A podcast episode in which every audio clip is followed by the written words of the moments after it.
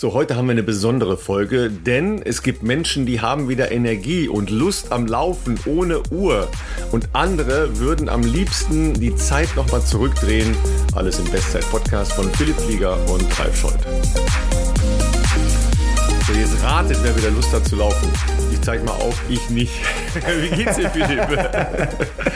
Hey Ralf, mir geht's wieder gut. Zumindest subjektiv geht's mir wieder gut. Ähm, ich weiß nicht, der einen oder die andere Hörerin, äh, die haben es inzwischen wahrscheinlich auf Instagram mitbekommen, dass mir die letzten Tage nicht so gut ging. Tatsächlich ging es mir schon letzte Woche bei der Aufnahme nicht so gut. Ich habe das aber noch nicht gesagt, weil wir sind natürlich Profis. Ich ziehe natürlich sowas durch. Wir wollten euch natürlich auch ähm, letzte Woche, wie ihr das gewohnt seid, am Freitag eine neue Folge präsentieren. Tatsächlich habe ich aber an besagtem Morgen letzte Woche äh, mich selbst positiv getestet, leider auf Corona. Und das, nachdem ich zweieinhalb Jahre wirklich geschafft habe, zu vermeiden. Und da waren echt ein paar Close Calls dabei. Also gerade dieses Frühjahr habe ich schon gemerkt, die Einschläge kommen näher. Da waren beim ein oder anderen auch Laufevent natürlich Leute ähm, zugegen, mit denen ich auch sehr eng zu tun hatte und wirklich stundenlang nebeneinander saß, wo ich dachte, okay, also wenn ich es morgen nicht habe, dann weiß ich auch nicht, wie ich da ran vorbeikommen konnte. Und jetzt kam es recht überraschend. Also ich vermute, ich habe eine Vermutung, wo es war. Aber ja, äh, nichtsdestotrotz nach zweieinhalb Jahren, jetzt hat es mich Das, eingeholt. sind, das sind diese bayerischen Volksfeste, ich sag's dir. Das habe ich schon so viel gehört, ja. Die Bayern sind halt einfach schmerzfrei. Ja. Wenn einmal, so wenn einmal das halbe kreist, dann ist vorbei. Ja. ja, Also, war- also liebe Bayern, ne, ihr, ihr merkt hoffentlich den, äh, den lachenden Unterton, aber so ein bisschen stimmt das ja auch. Ne? Äh, also, mein Gott, das ist halt, hier ist es dies Fest, da ist es das andere Fest, ja. Ähm, Ja. In Köln gab es halt nicht nur Karneval, es gab halt auch äh, Summer Jam, ja, und CSD-Woche und, und, und, und, also da war eine Menge dabei. Ja, ähm, aber ich bin ja noch in den USA, da sieht es tatsächlich noch ein bisschen anders aus. Wird Ähm. da überhaupt noch getestet, Ralf? Weil das ist ja die andere Frage. Wenn nicht getestet wird, kann man natürlich auch nichts, nichts feststellen, dass die Leute irgendwie Ja. sich äh, anstecken vielleicht. Also ich ähm, habe ja zu Hause jetzt auch nicht mehr viele Menschen gesehen, die sich getestet haben. Mhm. Ähm, es gibt hier Testzentren, ähm, auch öffentliche Testzentren. Wie viel da jetzt getestet wird, kann ich nicht beurteilen, aber ich glaube Weil dementsprechend nicht, nicht aussagekräftig äh, oder aussagekräftig, Ja. so rum ist richtig, äh, sind natürlich auch nur die etwaigen Statistiken natürlich. Ja, ja, klar. Natürlich ist das so. Ähm, Sie haben aber hier auch einen relativ hohen Anstieg wieder, aber schon seit so, etlichen, seit etlichen Wochen. Okay. Ähm, und vor allen Dingen Hospitalisierung, äh, was ja bei uns jetzt auch wieder zunimmt oder relativ stark zunimmt. Ähm, Ja. Das ist wohl ähm, auch bei denen eine Größe. Und die haben natürlich in Relation zu ihren ähm, zu ihrer Bevölkerungsgröße relativ viele ähm, Intensivstationen. Ah, okay. Das, ja, da, da ist man äh, immer mal wieder erstaunt. Ähm, aber ich bin ja ähm, ganz im Westen, ich muss immer überlegen, Westen und Osten, ganz im Westen der USA. und hier ist es tatsächlich noch ein bisschen äh, weniger. Besser, ja. Ich meine, der Vorteil ist natürlich immer, Amerika ist halt groß und das meiste Mhm. ist auch räumlich groß, ja, dass man Ja. halt auch in Räumen relativ viel Platz hat. Äh, Das ist, äh, vieles ist ja nicht so eng. Ähm, aber wir gehen ähm, trotzdem jetzt nicht irgendwie nach Möglichkeit in Restaurants rein, wenn es gerade geht. Und ähm, wir tragen dann halt beim Einkaufen eine Maske. Das machen schon auch noch einige. Es gab halt in Eugene auch einige ähm, Läden, die Maske noch vorgeschrieben haben. Also ähm, das war tatsächlich so. Da stand dann auch, ja, ähm, tatsächlich, wir wollen, dass ihr eine Maske tragt. Aber ähm, das ist natürlich insgesamt sehr, sehr, sehr, sehr wenig nur noch. Ne? Aber ist es bei uns anders? Ich glaube nicht. Ne? Ich, also, jetzt sagen wir mal in Regensburg, in der Bubble, in der ich mich aufhalte, oder sagen wir mal, da, wo ich jetzt einkaufe. Ne? Also, ähm, ich war vorhin einkaufen vor der Aufnahme gerade noch. Habe ich nicht viele Menschen gesehen, die mehr im Supermarkt eine Maske getragen haben. Also, ähm, ich glaube es aber nicht, dass es daher kommt, aber nichtsdestotrotz, ähm, wenn man jetzt ein bisschen die Augen offen hält. Also in meinem persönlichen Umfeld, es war im Frühjahr schon krass, wo ich dachte, okay, mal gucken, wann es mich erwischt, so und dann war lange Zeit irgendwie wieder nichts, aber ähm, in meinem persönlichen Umfeld auch, es kriegen echt viele. Also momentan wirklich, die, ich glaube, ich habe so das Gefühl, die, die noch nicht irgendwie eine Corona-Infektion hinter sich hatten, äh, die kriegen es aktuell jetzt gerade. Ich bin sehr froh, ich bin wirklich froh. Ähm, wir haben uns aber auch echt, oder ich habe mich äh, sehr strikt isoliert, äh, dass es Barbara nicht bekommen hat. Ähm, das haben wir echt geschafft. Ich bin jetzt seit drei Tagen äh, jeden Tag negativ. Ich habe das immer getestet, ähm, habe auch keine Symptome mehr. Ähm, es war ziemlich genau, also ich kann mich da glaube ich auch noch glücklich schätzen. Es waren fünf, sechs Tage. Ähm, an dem ersten Tag, wo ich Symptome hatte, habe ich mich getestet, war direkt positiv, habe mich dann isoliert zu Hause. Ähm, Und äh, ja, ich würde trotzdem sagen, es war ein milder Verlauf. Ich meine, die ersten zwei, drei Tage waren jetzt echt ungeil. Das kann ich, glaube schon jedem sagen, was so Fieber und solche Sachen anbelangt. Du, du erholst dich halt auch nicht gut. Du schläfst nicht gut, wenn du nachts schwitzt und Fieber hast. Das ist ja klar. Aber sobald das ein bisschen runtergegangen ist, ähm, habe ich schon gemerkt, dass man halt, wenn man wirklich konsequent versucht, sich auszuruhen und viel zu schlafen, ähm, dass es dann auch deutlich besser geworden ist. Und, und wie gesagt, seit drei Tagen bin ich jetzt negativ. Ähm, war aber auch den gesamten Montag noch eigentlich zu Hause. Ich überlege gerade, nee, da habe ich eigentlich nur von zu Hause aus gearbeitet und, und so ein paar Sachen gemacht. Die ersten Tage habe ich auch nicht viel Energie gehabt, irgendwas zu arbeiten, außer unsere Aufnahme zu machen. Ähm, und ich werde aber tatsächlich, und das ist auch schon eine ganz gute Überleitung zu unserem Thema später, da können wir nämlich noch das Ganze vertiefen, auch auf Hörerwunsch. Wir haben eine Mail bekommen, ähm, Name muss ich kurz nachschauen. Wir werden natürlich nicht den gesamten Namen nennen, das ist ja klar. Aber wir haben eine Mail bekommen von der Silke, ähm, die sich eben äh, oder uns gefragt hat, ob wir nicht eine Folge machen könnten. Ähm, zum Thema Covid-Erkrankung und äh, naja, Wiedereinstieg mit Sport oder was man da alles so beachten sollte. Natürlich für mich noch Neuland. Ralf hat das alles leider schon auch erleben müssen, aber wir haben später einen Experten dabei, mit dem wir das auch besprechen werden.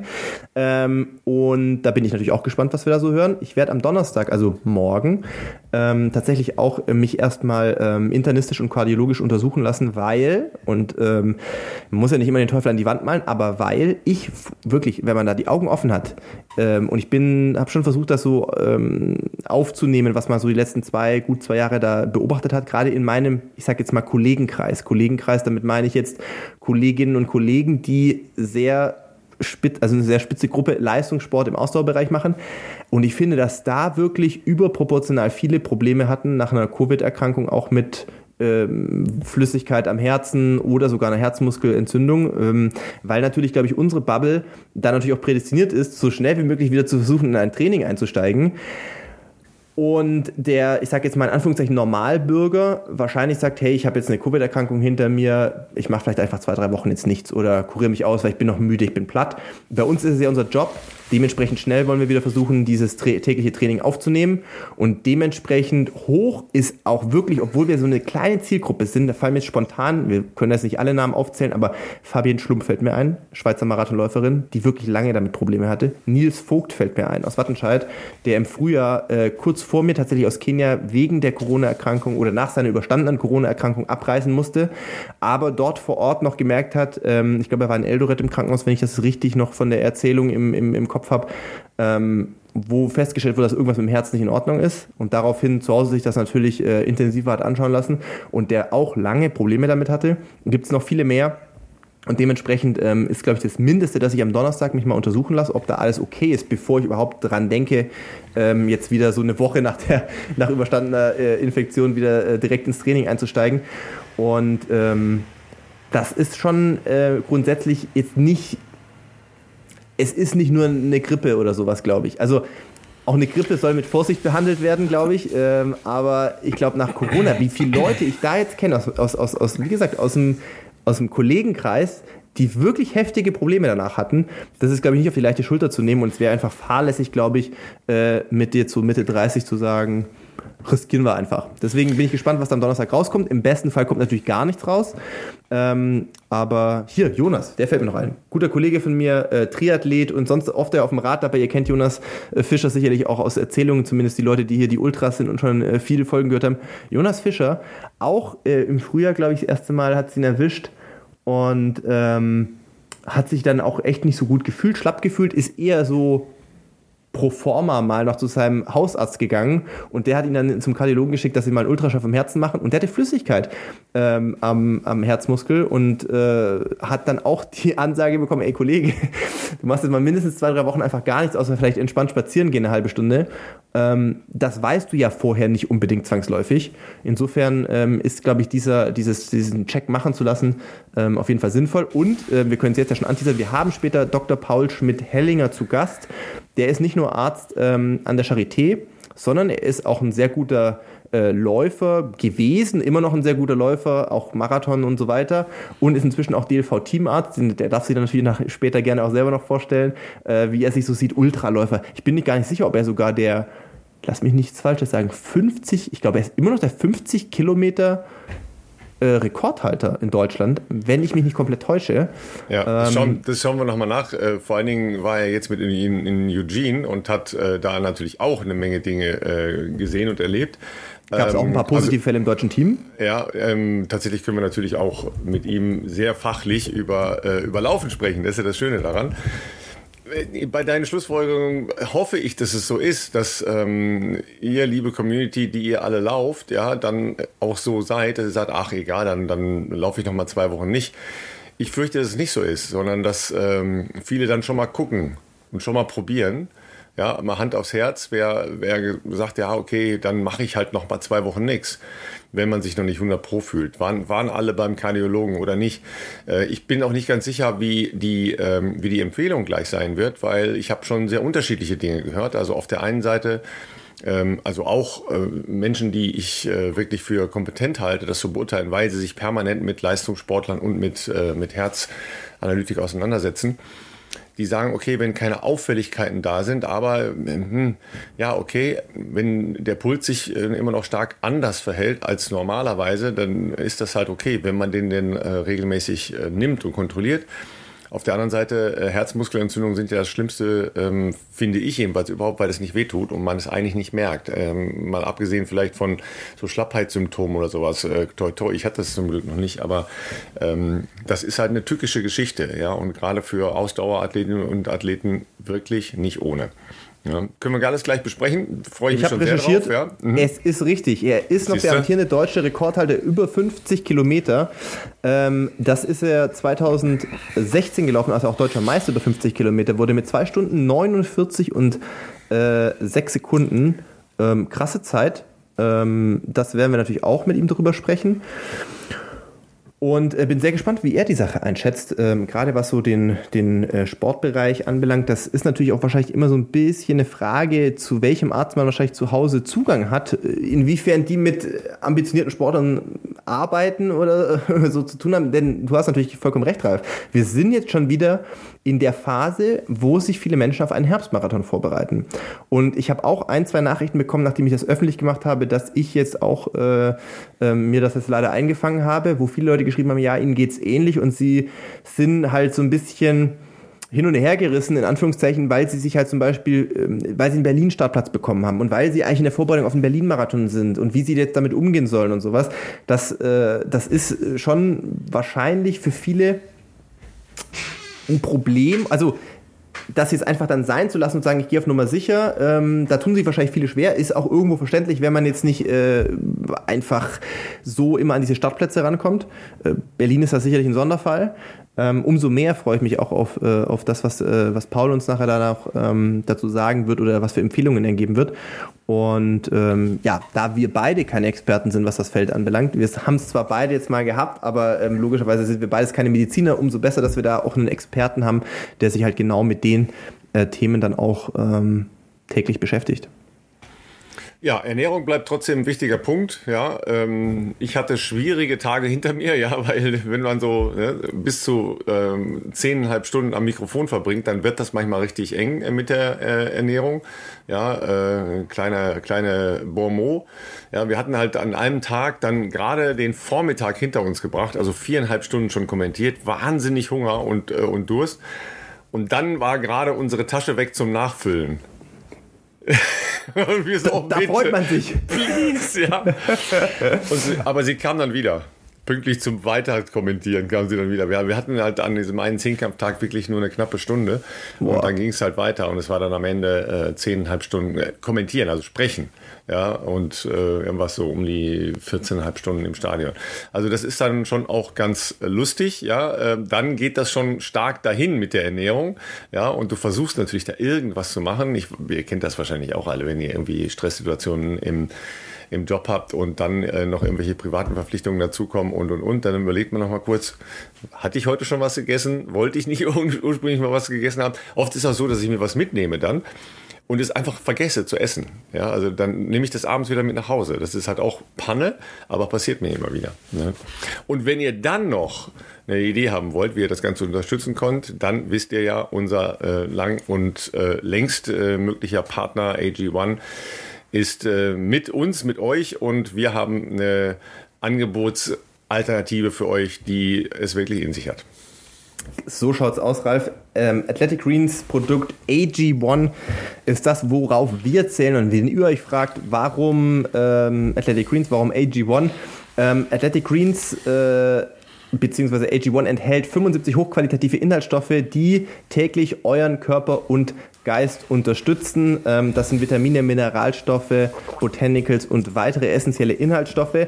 Ähm, es ist super einfach anzurühren, sozusagen ein Löffel oder ein Travel Pack, wenn ihr die Travel Packs mit dabei habt, in 250 bis 300 Milliliter kühlem Wasser. So trinke ich meistens. Äh, was auch cool schmeckt, ist, wenn man noch einen Schuss Zitronensaft oben drauf macht und äh, das Ganze kurz durchschütteln. Und äh, ja, ich trinke das auch äh, nach wie vor die letzten Tage, um mich wieder aufzupäppeln. Ähm, ja, täglich als ja, Starter in den Tag, bevor der erste Kaffee kommt.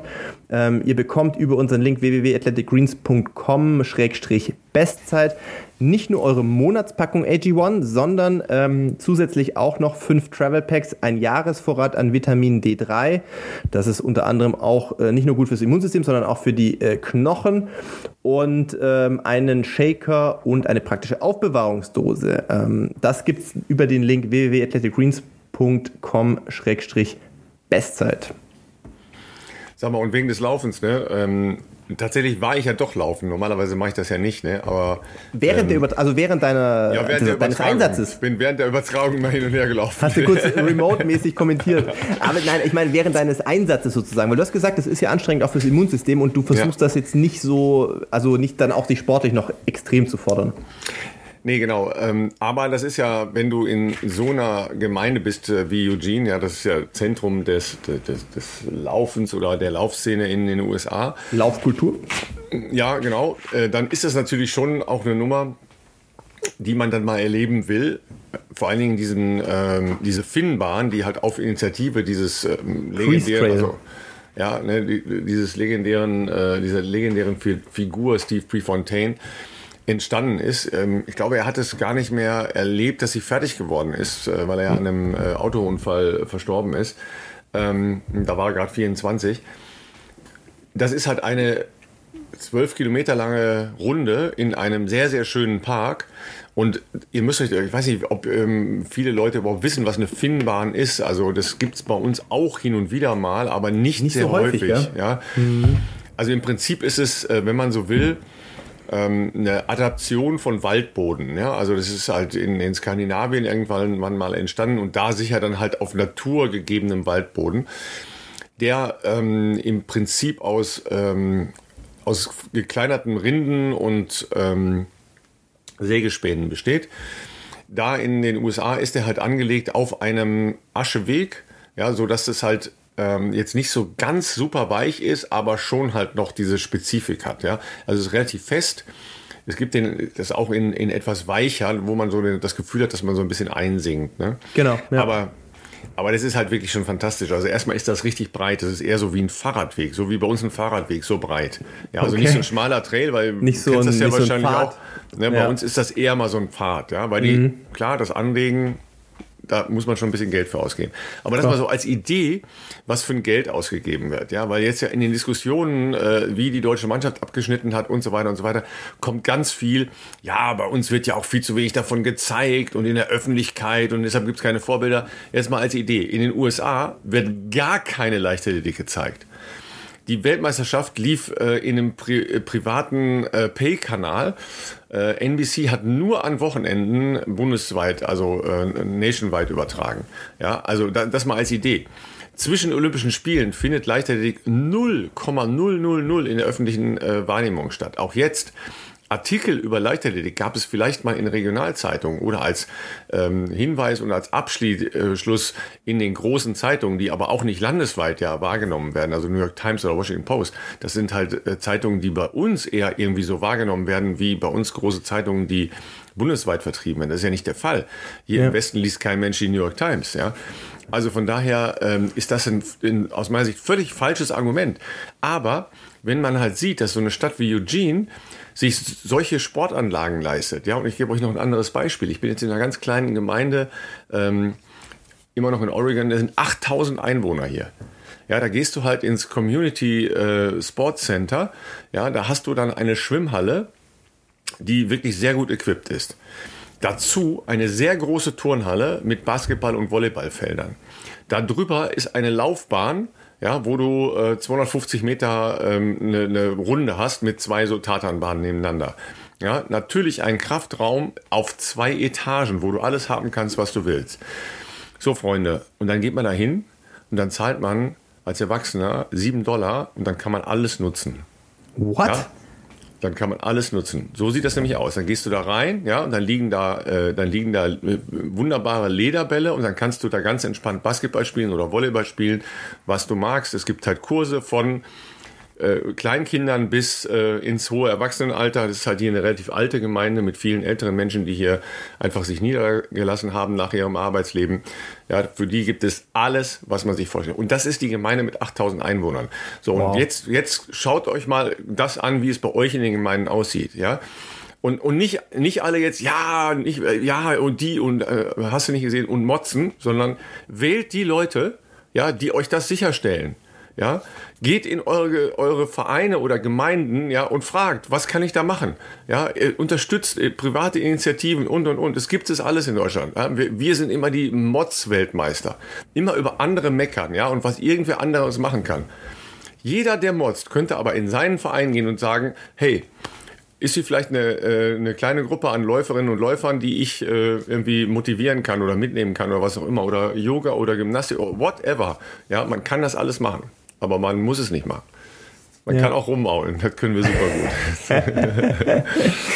ich, ich, äh, nur für die Einordnung, weil natürlich, Ralf, du bist äh, der wesentlich erfahrenere, was ähm, überhaupt internationale Meisterschaften der deutschen äh, Leichtathletikmannschaft oder des deutschen Leichtathletik-Teams anbelangt, aber vom Feeling her und ich bin im Herzen natürlich total bei den Athleten, weil ich fühle mich auch noch als Athlet. Wobei, selbst wenn ich mich qualifiziert hätte für diese WM, also wenn ich unter 12,30 gelaufen wäre, hätte ich jetzt für, den, äh, für die Nationenwertung trotzdem nichts beitragen können. Also ich, ich bin da natürlich ein bisschen innerlich zerrissen. Einerseits fühle ich total für jeden Athleten oder jede Athletin, die sich dafür qualifiziert hat, dann ist das ist was Großartiges. Deutschland bei Weltmeisterschaften vertreten zu dürfen, ja, das ist eine globale Meisterschaft, das ist toll. Aber natürlich tut man sich ja auch schwer. geht mir genauso. Ich hätte, ich hätte keine Medaille gewonnen, um Gottes Willen. Also geschweige denn irgendwie Nationenpunkte erholen können. Und deshalb ist man natürlich, diese Athletinnen und Athleten sind natürlich jetzt, glaube ich, schon so ein bisschen im Fokus der Kritik, weil man ganz objektiv natürlich trotzdem sagen muss, es wird, es war ein historisch schlechtes Abschneiden, oder? Ich kann mich in meiner aktiven Zeit nicht erinnern, dass das deutsche Team schon mal schlechter abgeschnitten hat. Ähm, ich nee, weiß nicht, das wann stimmt. das letzte Mal so war ja. oder ob es überhaupt das, das in Anführungszeichen schlechteste Abschneiden war. Gleichzeitig erinnere ich mich auch an ein Zitat von Gina Lückenkämper, die natürlich gesagt hat, äh, also es war jetzt ein bisschen runtergebrochen, ich habe leider nicht den ganzen Artikel gelesen, es war im, im vom BR äh, zitiert, äh, da war irgendwie so rausgenommen, ich weiß jetzt auch nicht aus dem Kontext, ähm, naja, wenn halt Halbprofis gegen Vollprofis antreten, ist das die normale Entwicklung oder der Lauf der Zeit einer normalen Entwicklung so ungefähr. Ja. Und da würde ich jetzt Gina nicht dazu zählen und ich würde jetzt auch nicht das ganze deutsche Team dazu zählen. Es gibt, natürlich gibt es Athletinnen und Athleten, die entweder wie ich über, über Werbeverträge ein Auskommen haben und sich auf den Sport konzentrieren können. Es gibt Athletinnen und Athleten, die bei der, äh, in der Sportfördergruppe der Bundeswehr sind, der Polizei und sich auf den Sport konzentrieren können. Aber ich würde trotzdem sagen, die, die Hälfte wahrscheinlich des Teams kommt sehr schwer über die Runden, weil sie studieren, weil sie vielleicht eine Sportart ausüben, die nicht attraktiv ist in der Vermarktung und sich sehr schwer über Wasser halten können. Trotz Sporthilfe, trotz was weiß ich was. Das, da reden wir von ein paar hundert Euro, um mal den Leuten zu Hause die Illusion zu nehmen, dass wir da irgendwie, keine Ahnung, wie viel Geld bekommen. Also da geht es um, um, dass du über die Runden kommst, dass du deine ja, Miete bezahlt hast, dass du deinen das ist, ja schon, das ist ja schon das Falsche an dem System. Ja? Also genau. wir geben ja insgesamt als, ähm, als Gesellschaft ungefähr 300 Millionen Euro pro Jahr für den Leistungssport aus. Ja, da ja. sind alle, alle Sportarten inkludiert. Ja, genau. Das heißt natürlich auch für ähm, Trainerverträge, für Hardware und so weiter und so weiter. Also das Bürokratie ist, der Verbände ja, muss man ja was dazu sagen. Das ist relativ viel. Ja. So, jetzt ist ja eine Frage, wie strukturiere ich das? Mhm. Ja, Gehen wir erstmal auf die, auf die Leichtathletik, ja, so wie sie sich jetzt hier präsentiert hat. Mein Maßstab ist immer die Qualifikations- respektive die Saisonbestleistung. Die wurde mhm. in vielen Fällen nicht erreicht. Das stimmt, ja. So, jetzt muss man natürlich jeden einzelnen Athletin ähm, und jede einzelne Athletin eigentlich individuell angucken. Also wie ist das passiert? Ja, wie konnte genau. es dazu kommen? Ja. Dann bist du bei äh, bestimmten Punkten. Aber grundsätzlich würde ich auch sagen, jeder, der die Qualifikationsnormen, die schon relativ hoch sind, erreicht hat, und die waren für die WM wirklich hoch. Für diese WM extrem auch, viel höher als sonst. Genau. Hat natürlich auch absolut die Berechtigung, hier zu starten. Ja. Warum die selber dann nicht in der Lage sind, ihre selbst gesteckten Ziele, und das sind ja keine externen Ziele, das sind ja welche, die sie selber haben, zu erreichen, muss man, muss man sich bei jedem Einzelnen, vielleicht auch in den jeweiligen ähm, Leistungsgruppen anschauen. So ist das nun mal, ja. Und dann sind halt diese ganzen Falschheiten, die in Deutschland dargestellt wurden, auch in sogenannten Qualitätsmedien. Es ist halt einfach nicht richtig dass die Zahl der Athleten, die hier gestartet sind, irgendwas mit der Förderung zu tun hätten. Das ist unwidersprochen hm. äh, stehen geblieben. Hab ich auch das hat, ein, zwei Mal das gelesen. hat die, äh, die Cheftrainerin behauptet, ist einfach falsch. Es ist nicht richtig, dass ähm, die Erreichung von bestimmten Leistungen äh, da irgendeine Rolle spielt. Was aber richtig ist, diese WM zählt auf 10 Prozent zu den Fördermitteln, die die Leichtathletik erhält nach den Olympischen Spielen 2024. Ja, also der, der jetzige Betrachtungszeitraum ist diese WM, die nächste WM in, äh, in Ungarn nächstes Jahr und die nächsten Olympischen Spiele. Das sind die drei Dinge. Die Europameisterschaften zählen nicht in die förderwürdigen äh, Wettbewerbe, haben damit nichts zu tun. Es ist immer okay. der höchste Wettkampf, der sportlich höchste Wettkampf in einem Jahr. Das ist dieses Mal die WM gewesen. So, und wenn ich dann als Teamleitung ausgebe, die WM ist eine Durchgangsstation zu den, äh, zu den Europameisterschaften, dann mache ich natürlich einen, einen dramatischen Fehler. Ja, weil schwierig. ich gebe jedem Einzelnen und jeder Einzelnen, jeder Disziplingruppe, jedem Trainer, jedem Athletin, jeder Athletin den Ausweg. Und jeder kann dann für sich entscheiden, ja, ist ja total nachvollziehbar, hm, ist das emotionale Erlebnis München, das emotionale Ding in München etwas zu reißen, nicht vielleicht höher. Und wir haben das erlebt von, von den allermeisten ähm, Marathonläuferinnen und Läufern, die haben gesagt, wir gehen in Richtung München. Ja, Tom Gröschel und Laura Hottenrott haben aus sehr persönlichen Gründen gesagt, nein, wir, wir möchten gerne bei der WM starten. Alle anderen haben sich eher für München entschieden.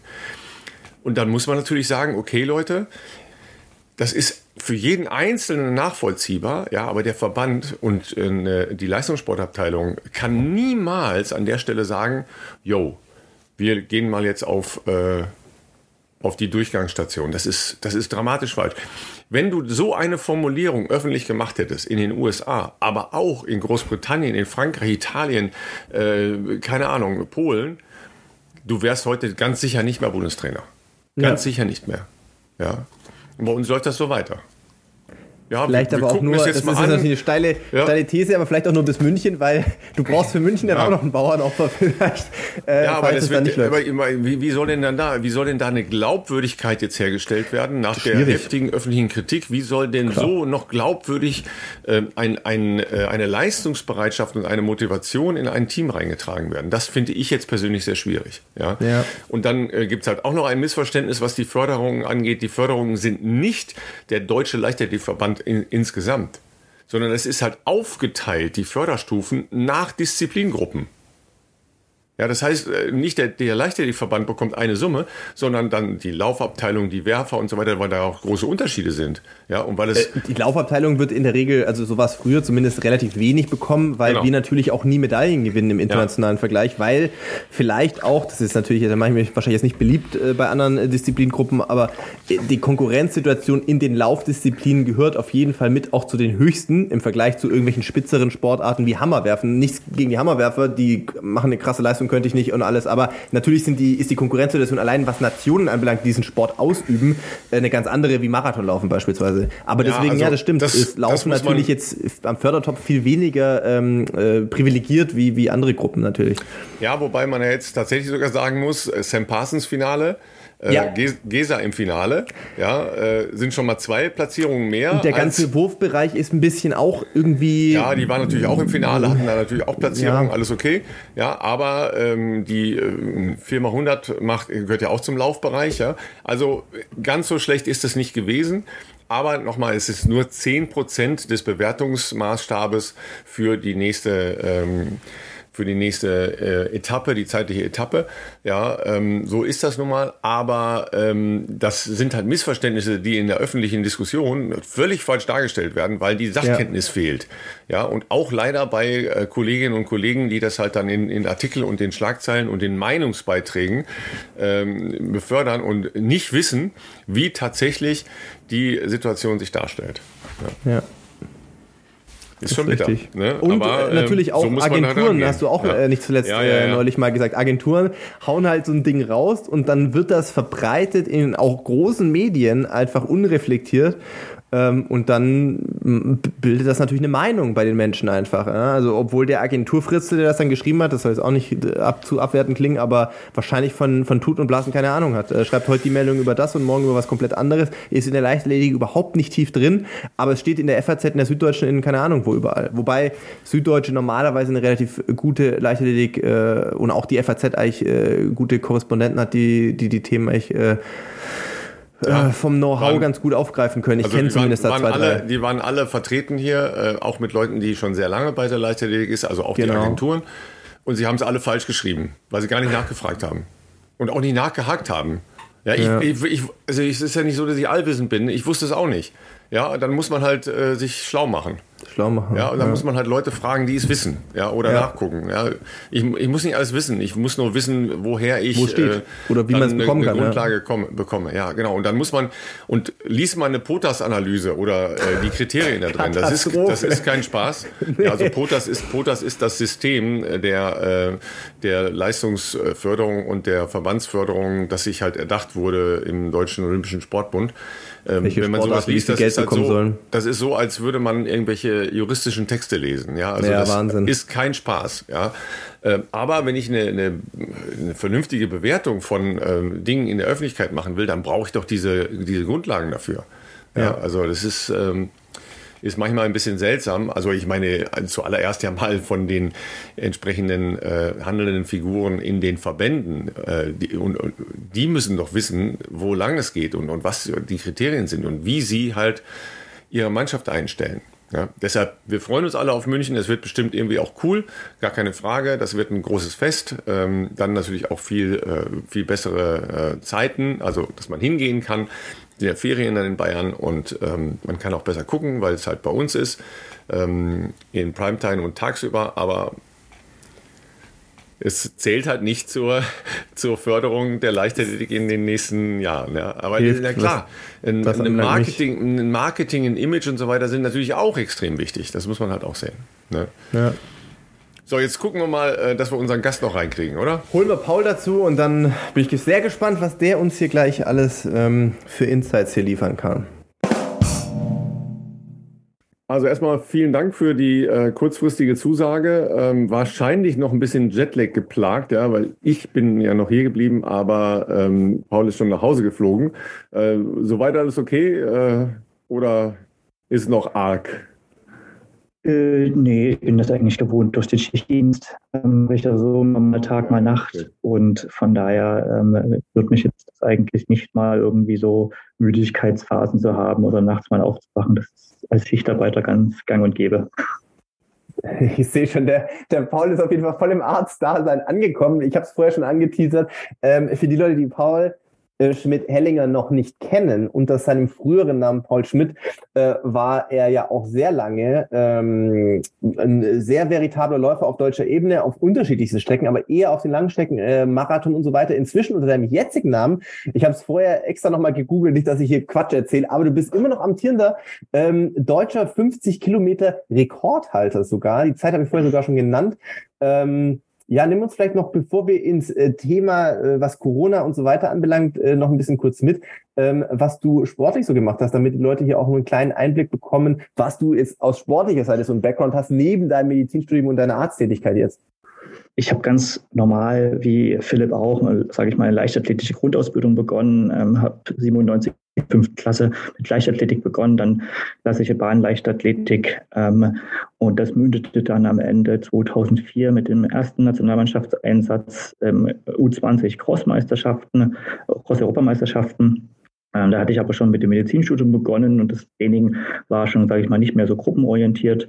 Und dann 2006 haben wir uns ja kennengelernt, nochmal U23 ähm, ähm, Cross-Europameisterschaften, aber ich weiß auch eher so mit hinteren Platzierungen. Also mir war ganz klar, mit mir persönlich, ich schaffe das jetzt ähm, nie wie Philipp zu Olympia. Und Philipp war ja da auch immer schon ne, viel talentierter. Ähm, aber mir hat es halt trotzdem immer noch Spaß gemacht. Habe dann halt auch so Studentenmeisterschaften mitgemacht, mal so einen kleinen ähm, ähm, Ausblick zum Triathlon, Triathlon Bundesliga 2008 und dann wieder mehr zum Straßenlauf. Und ähm, genau, habe dann immer so ein paar Marathons gemacht, ähm, aber alles so dann Studium beendet, schon gearbeitet und bin dann mehr und mehr zu dem, sag ich mal, Run-Commuter geworden. Ja, immer so ein bisschen eine Arbeitsstelle, so 10 bis 15 Kilometer von ähm, zu Hause entfernt gesucht, dass ich immer schön zur Arbeit laufen konnte. Schon tatsächlich mit dem Ziel, mir so, ich mir selber auch nicht das Laufen nehmen kann oder den Sport. Und ähm, wenn es mal gut lief, ähm, das heißt, das Training gut gepasst hat und ich keine Verletzungen hatte, die natürlich, wenn man einfach zu wenig Generation hat, ne, durch Vollzeitarbeit auch immer mal kommt, dann kamen mal ein paar gute Ergebnisse. Und das war halt eben auch ähm, 2016 dann dieser deutsche Rekord über 50 Kilometer, ähm, wobei das tatsächlich auch eher so mal ähm, so in der in meinem in meinem Verein oder in meiner sage ich mal Trainingsgemeinschaft, in der ich dann auch war, hatten wir eher so gesagt, wir wollen die Ultraläufer mal ärgern und als Marathonläufer einfach mal einen Ultra rennen. Und ich bin halt mitten in der Marathonvorbereitung halt einfach mal als als MSL, also marathonspezifischen Laufen, hatten Trainingslauf da mitgerannt, weil eben gerade in, Deutschland, in, in Berlin die deutsche Meisterschaft war. Ähm, und als man dann mir halt gesagt hat, ja, nach 35 Kilometern, du liegst auf deutschen Rekordkurs, ja, dann rennt man das Ding halt dann zu Ende. Ne? Aber, es, ähm, aber die, das Ende der Geschichte ist eigentlich auch, ich hatte dann die deutschen Rekord und dann das ist dann immer, sage ich mal, so ein, ein Key Fact, der dann genannt wird. Aber eigentlich war ich zwei Wochen später verletzt und hat meine Marathonvorbereitung versaut. Also, ne, ähm, das ist so die Kehrseite der Medaille. Genau. also äh, zum einen, das habt ihr sicherlich jetzt direkt selber schon gemerkt, Paul ist äh, sehr, sehr bescheiden. Ähm, weil äh, er natürlich sein eigenes Licht ein bisschen unter den Scheffel stellt. Ähm, also wenn man in der Lage ist, einen deutschen Rekord zu laufen, äh, über 50 Kilometer, dann ist das jetzt grundsätzlich immer mal, egal ob dann natürlich äh, vielleicht das eigentliche Ziel, ähm, sprich irgendeinen gute, einen guten Marathon dann äh, in dieser oder am Ende dieser Vorbereitung zu laufen, nicht erreicht wurde, ist das natürlich trotzdem äh, sehr, sehr gut. Denn du bist, glaube ich, wenn ich es nicht, ähm, das muss ich nochmal kurz überschlagen, du bist, glaube ich, zwei Stunden 22 damals durchgegangen, ne, auf dem Weg zu deinem 50 Kilometer äh, Rekord. Das ist ja jetzt äh, auch nicht äh, ganz ohne. Ich weiß gar nicht, ob das damals überhaupt schon mit Carbon-Schuhen war. 2016 nee, hattest du damals nee. schon den Schuh überhaupt? Das war doch, glaube ich, erst dann mit Monza und so später in dem Jahr. Genau, das war 2017, da weiß ich noch. Ich bin das in, ähm, darf ich hier Markennamen nennen eigentlich? Du darfst nennen, was ja, du möchtest. Wir sind da ja. total entspannt. Genau, also ich bin das, glaube ich, noch in einem ähm, DS Racer von Essex gerannt, weil ich damals ein Essex-Athlet war in mhm. dem Jahr 2016. Genau. Ähm, und ja, genau, das war noch vor der Carbon-Ära, aber ich habe es mal ausgerechnet. Es gibt von Amerika Tabellen, die das auch hochrechnen, 50 Kilometer, äh, weil da wird das ja häufiger gelaufen. Und eine 249 ist ungefähr eine 216, 217 im Marathon wert. Also ich sage immer eine sehr gute Frauenzeit. ja, das, äh, das mit dem äh, sein Licht unter den Scheffel stellen äh, ist wohl ein durchgängiges Motiv, aber das werden wir dann gleich noch, gleich noch sehen. Ähm, aber wenn, wenn man jetzt ja medizinisch vorgeprägt ist, sage ich mal, ja, und sich halt, sagen wir mal, von der reinen Lehre her doch sehr unvernünftig verhält, ja, wie passt das zusammen oder ist das logisch? Ähm, ich sage mal, ähm, äh, ich finde, ein gutes Sprichwort ist immer so, Wissen schützt vor Emotionen nicht. ne? Das ist gut, ja. Und ich würde mich, ich würde mich halt auch schon als emotionalen Läufer ähm, ähm, beschreiben. Und ähm, genau, weil wie gesagt, es hängt, hängt da dann auch, also wenn ich jetzt eine Saison abbrechen muss, dann hängt da für mich jetzt nicht viel dran als meine Eigenwahrnehmung. Ne? Ähm, und aber ich verdiene ja sozusagen nicht ähm, mein, mein Hauptgehalt mit dem Laufen. Von daher darf man da auch mal solche emotionalen, äh, also große Emotionen einfach mal gehen lassen, sage ich jetzt mal. Würde ich jetzt auch so retrospektiv betrachten. Ich würde es alles so wieder machen, persönlich. Klar, also als Arzt an sich hast du sicherlich natürlich dein ganzes Know-how dir im Medizinstudium angeeignet, aber du bist ja heute auch, haben wir vorher schon angedeutet, ähm, natürlich auch als Verbandsarzt für den äh, Deutschen Leitpflegeverband äh, im Einsatz, warst du auch erst ähm, hier zuletzt in Eugene bei den Weltmeisterschaften. Ähm, inwiefern hat dir vielleicht sogar deine Athletenkarriere äh, als Läufer ähm, geholfen? Weil oftmals, also ich habe immer den Eindruck, die besten Ärzte, mit denen ich zu tun haben durfte in der Vergangenheit auch. Also klar, natürlich haben die ein großes Know-how, keine Frage, aber es ist oft auch der Bezug zum Athleten oder der Zugang zum Athleten ist oft eine entscheidende Rolle, inwiefern man dem oder derjenigen dann auch vertraut. Und das hängt schon, glaube ich, oft daran, ähm, wie sehr sie sich in diese Rolle oder ja der Athletin des Athleten reinversetzen können. Ähm, also die erste Frage, ich, ich habe ähm, begonnen zu arbeiten 2011. Also ich habe 2010 mein Examen gemacht Ende und dann ähm, bin direkt in den Beruf eingestiegen. Das heißt, ich bin jetzt auch im elften Arbeitsjahr. Ähm, und im, also die verbandsärztliche Tätigkeit, da ist tatsächlich ähm, die Sprache des Läufers und der Läuferin zu sprechen. Äh, das heißt wirklich genau Laufzeiten, ne, Dauerlauf, Paces etc. Das ist so immens wichtig, ähm, sage ich mal schon vom Erstvertrauen und dann in diese unmittelbaren verbandsärztlichen Tätigkeit, wo man sagt, die ähm, ähm, das Besondere steckt ja immer im Detail und ähm, ich glaube, das weshalb dann auch ein Bundestrainer und Bundestrainerinnen ich dann sozusagen gern ausgewählt wurde. Ne? Ich sehe das auch, dass man vom Verband wird man eigentlich ausgewählt als ähm, ähm, als Verbandsarzt. Ähm, theoretisch klar kann man sich auch bewerben, aber das ist dann schon auch immer so ein Vertrauensprozess. Und wenn aber ähm, man eben die Dauerläufe noch mitmachen kann, ne, da ergeben sich manchmal ganz andere Details in der Anamnese, ne, also in der individuellen Krankheitsgeschichte. Und wie, wie, du schon sagst, also das Vertrauen, das wird man halt definitiv auch ähm, und ähm, das ist das eine. Und fachlich muss ich tatsächlich auch sagen, ähm, ich habe ja nun auch ähm, über drei Jahre in der Hochschulambulanz für Sportmedizin gearbeitet.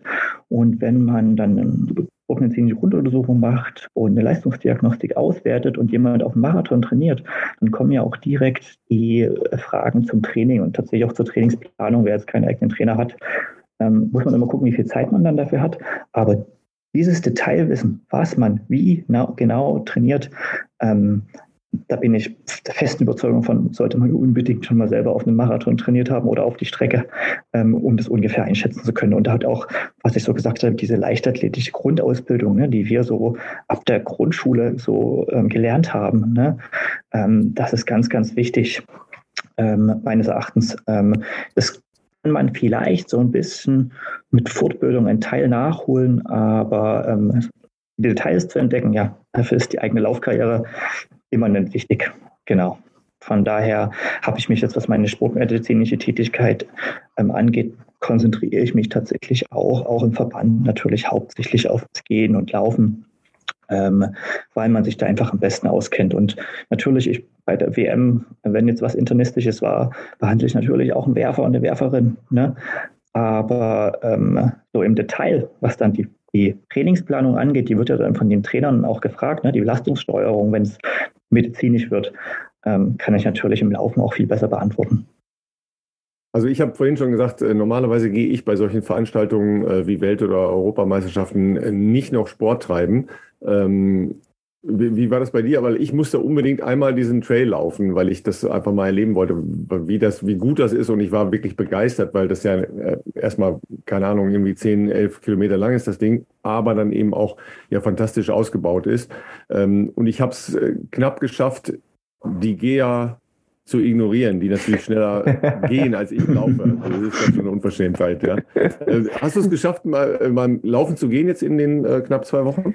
Ja, also ich habe tatsächlich, ich hatte auch so ein bisschen kleine äh, orthopädische Probleme, ähm, aber ähm, meine Aufgabe ist natürlich als, als Verbandsarzt bei einer Weltmeisterschaft auch die Trainings abzusichern.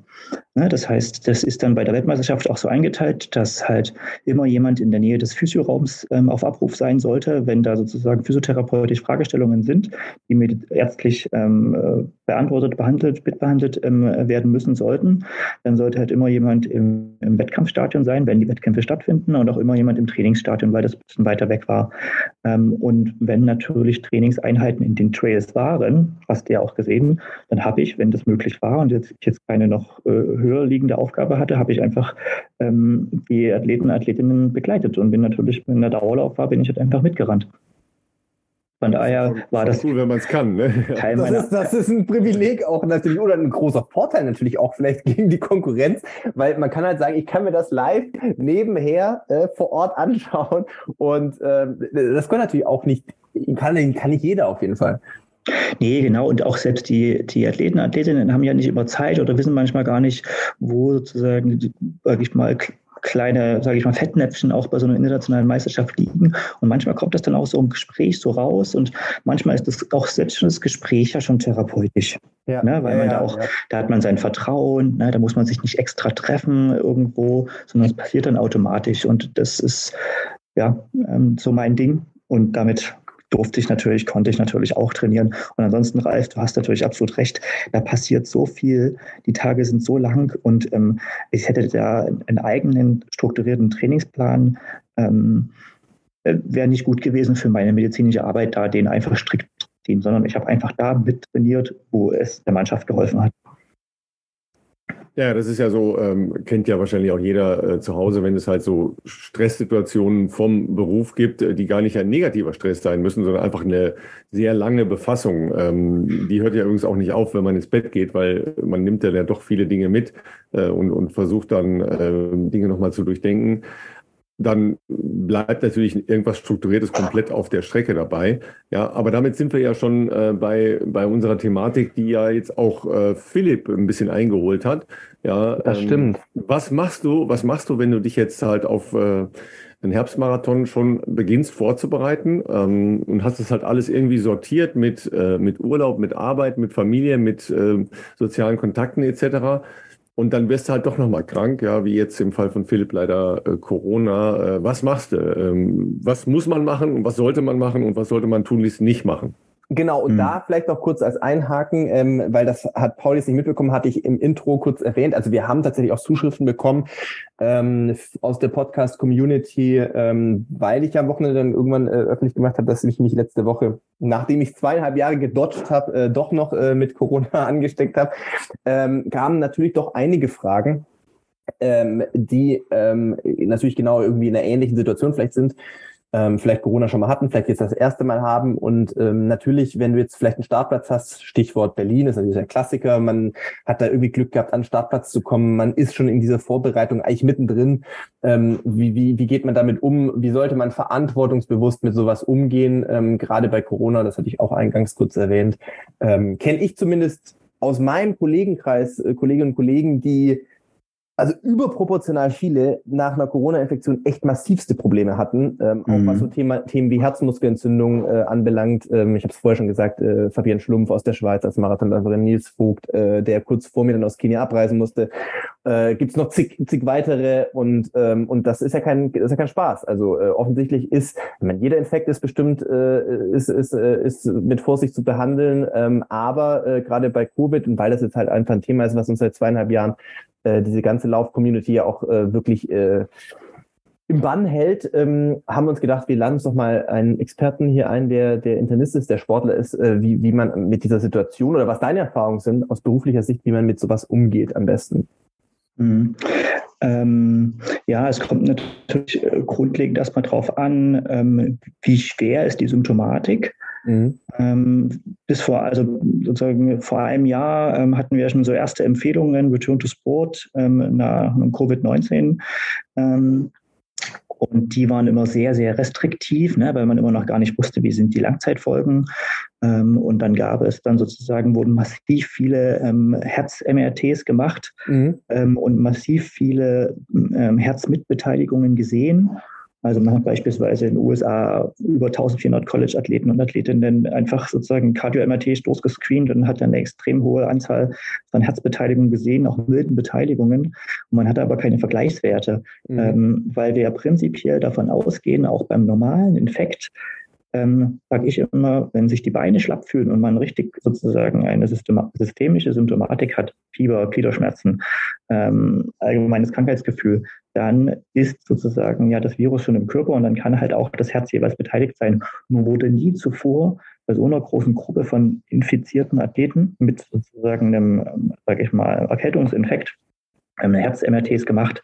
Ähm, in dieser großen Kohorte, die haben dann alle auch Nachuntersuchungen bekommen, gab es zum Glück keinen einzigen Todesfall, weil die natürlich alle sehr, sehr vorsichtig waren.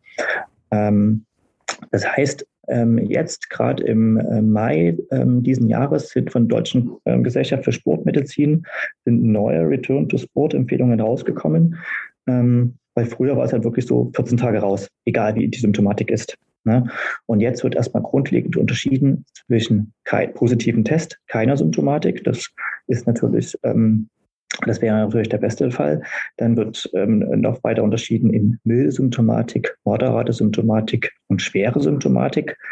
Ähm, und als milde Symptomatik gilt beispielsweise, ich habe das auch nochmal rausgesucht, genau den Wortlaut, also ganz erstmal wichtig, leichte Husten und Halsschmerzen, leichtes Krankheitsgefühl, ähm, keine Luftnot, keine Herzbeschwerden, also keine ähm, Palpitation, das heißt irgendwie so ein Herzstolpern verspüren ne, oder ähm, Herzrasen oder Beschwerden im Brustkorb. Und was ganz wichtig ist, ein leichter Schnupfen unter drei Tagen oder kleiner gleich drei Tagen gilt sogar als keine Symptomatik. Ne? Ah, okay. Mhm. Ähm, eine moderate Verlaufsform, das ist das, was ich jetzt bei einigen, das sind auch die, die wir dann in der Sportmedizin, die in der Sportmedizin gesehen werden oder die wir überhaupt auch ärztlich sehen. Ähm, das ist ein starkes Krankheitsgefühl, also richtige Müdigkeit, hohes Fieber über das 38,5 Grad Celsius ähm, und wirklich Kopf, Muskel, Gelenk und Gliederschmerzen, auch Übelkeit und Durchfall oder Husten länger als drei Tage. Das gilt als moderat.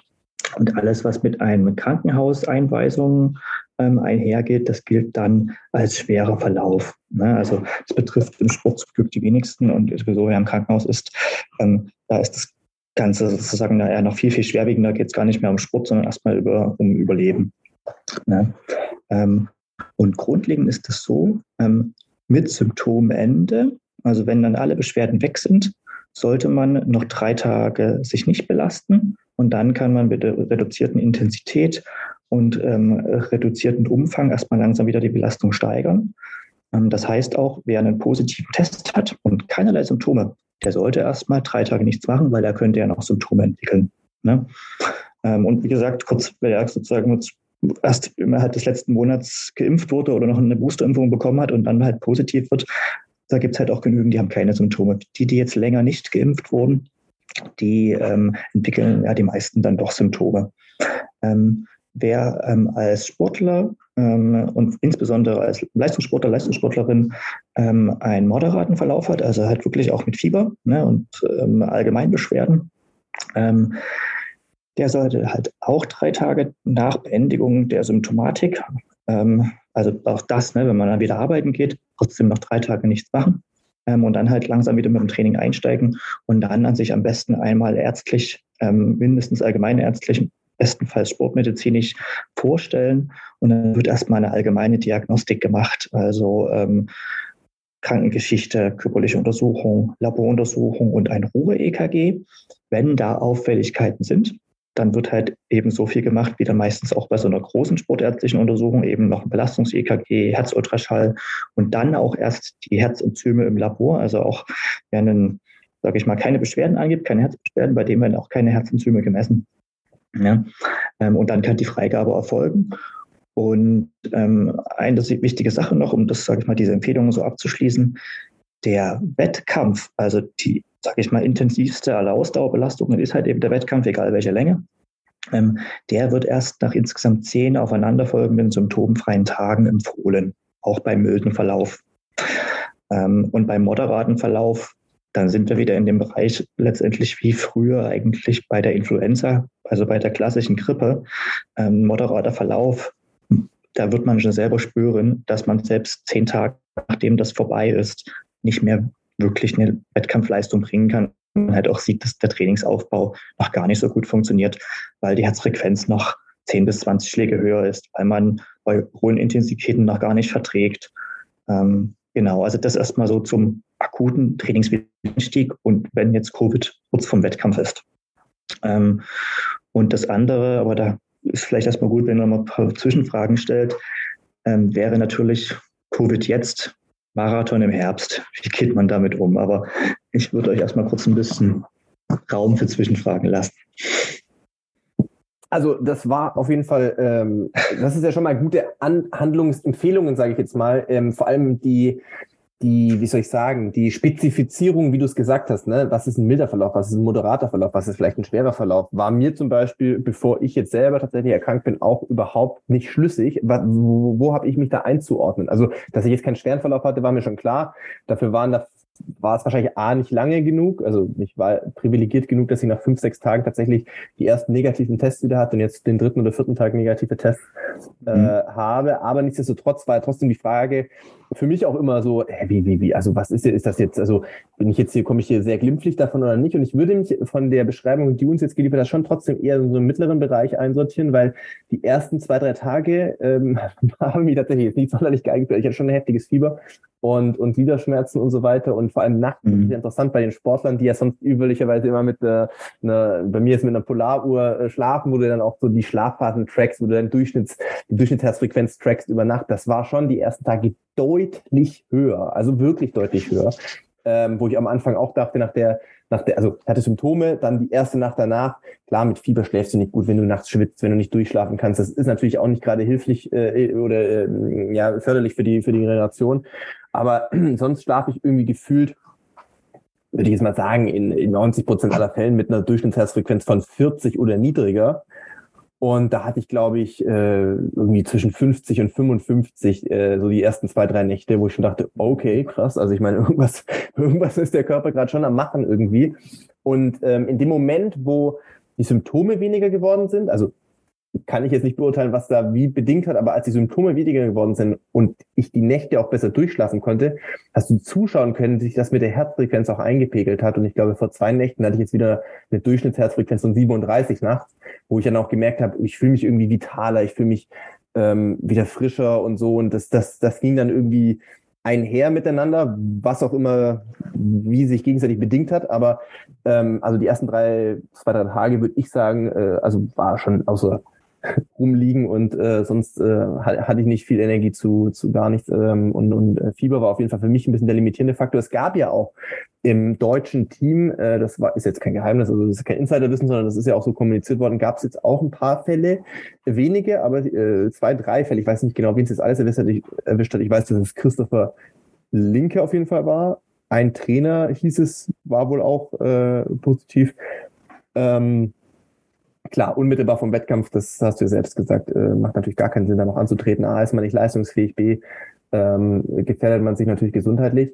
Ähm, aber habt ihr vor Ort, das ist natürlich jetzt eine Frage an Ralf und dich, Paul, sonst mitbekommen, dass es auch bei anderen Teams möglicherweise äh, irgendwie positive Fälle gab oder war das da relativ unter Kontrolle? Weil es ist ja schon so, dass es so ein bisschen olympisches Dorf-Feeling hatte aufgrund der der, ähm, der Unterkünfte, sag ich mal, für die Nation?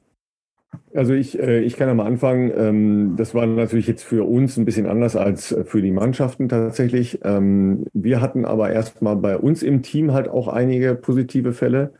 Im, im, im, im, im Mediateam quasi bei dir? Ja, ja, genau. Oh, okay. Und da hat es halt auch ähm, eine Kollegin äh, ziemlich zerbröselt. Die hatte ähm, etliche Tage heftige Symptome und so starke Schmerzen, äh, dass sie äh, nicht mehr gucken konnte. Ach, ähm, also so starke Kopfschmerzen, ja. Und ähm, die ist dann tatsächlich auch notärztlich behandelt worden ähm, mit, äh, mit entsprechenden Gaben von Schmerzmitteln etc. Also der, die hat schon richtig zerlegt. Ob die sich jetzt hier angesteckt hat oder äh, noch auf dem Weg, ist unklar, weil das halt relativ am Anfang der Veranstaltung stattgefunden hat. Aber wir hatten da schon ein paar.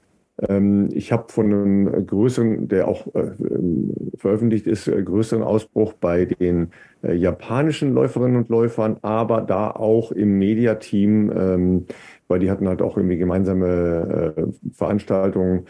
Da gab es halt auch äh, relativ viele Ausfälle.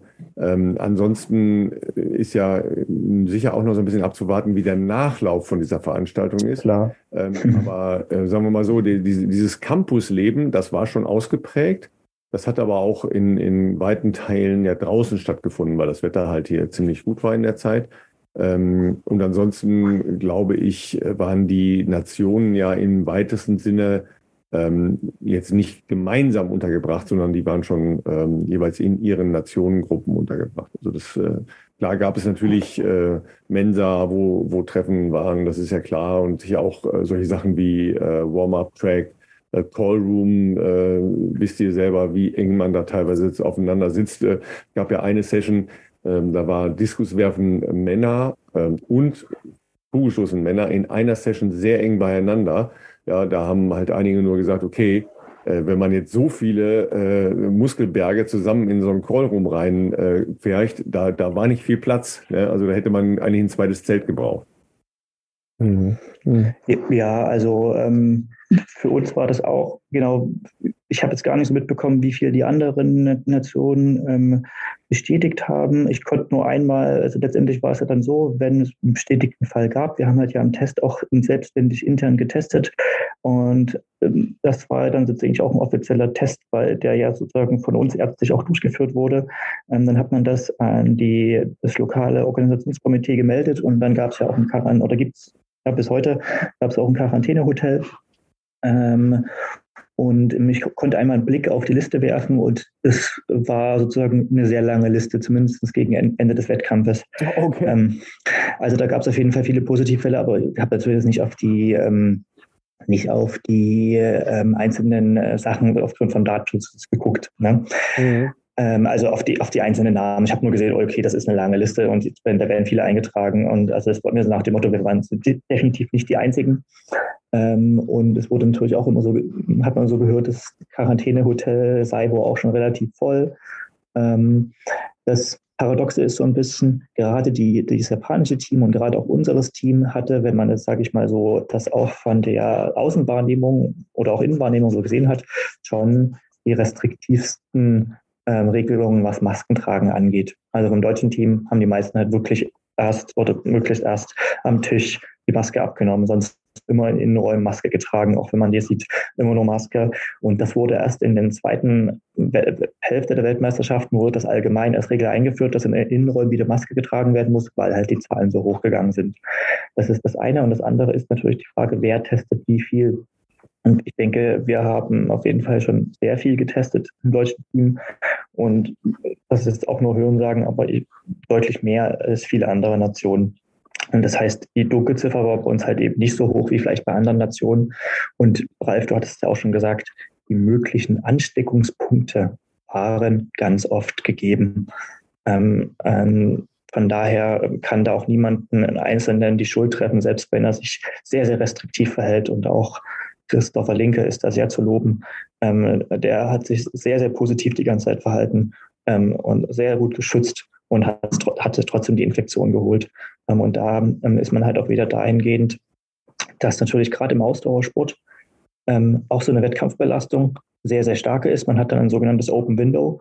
Und das heißt, nach den 20 Kilometern hatte halt Chris ähm, da eine relativ hohe Wahrscheinlichkeit, alle Viren, die er da, sag ich mal, um den Wettkampftag äh, herum ähm, aufgenommen hat, dass die auch wirklich auch schon eine geringere Viruslast, die man aufnimmt, schon zu einer Infektion führt. Ähm, genau. Das heißt, also sage ich mal, sehr buntes Bild da und ich denke auf jeden Fall sehr, sehr hohe Ansteckungsgefahr. Ähm, ja, wird man jetzt, also wir werden auch eine Nachdokumentation machen.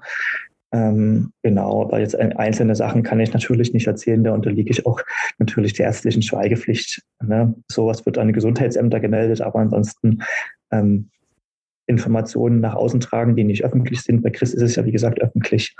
Ähm, ähm, darf ich natürlich nicht, ne, sondern nur so nee, mein, meine Wahrnehmung da.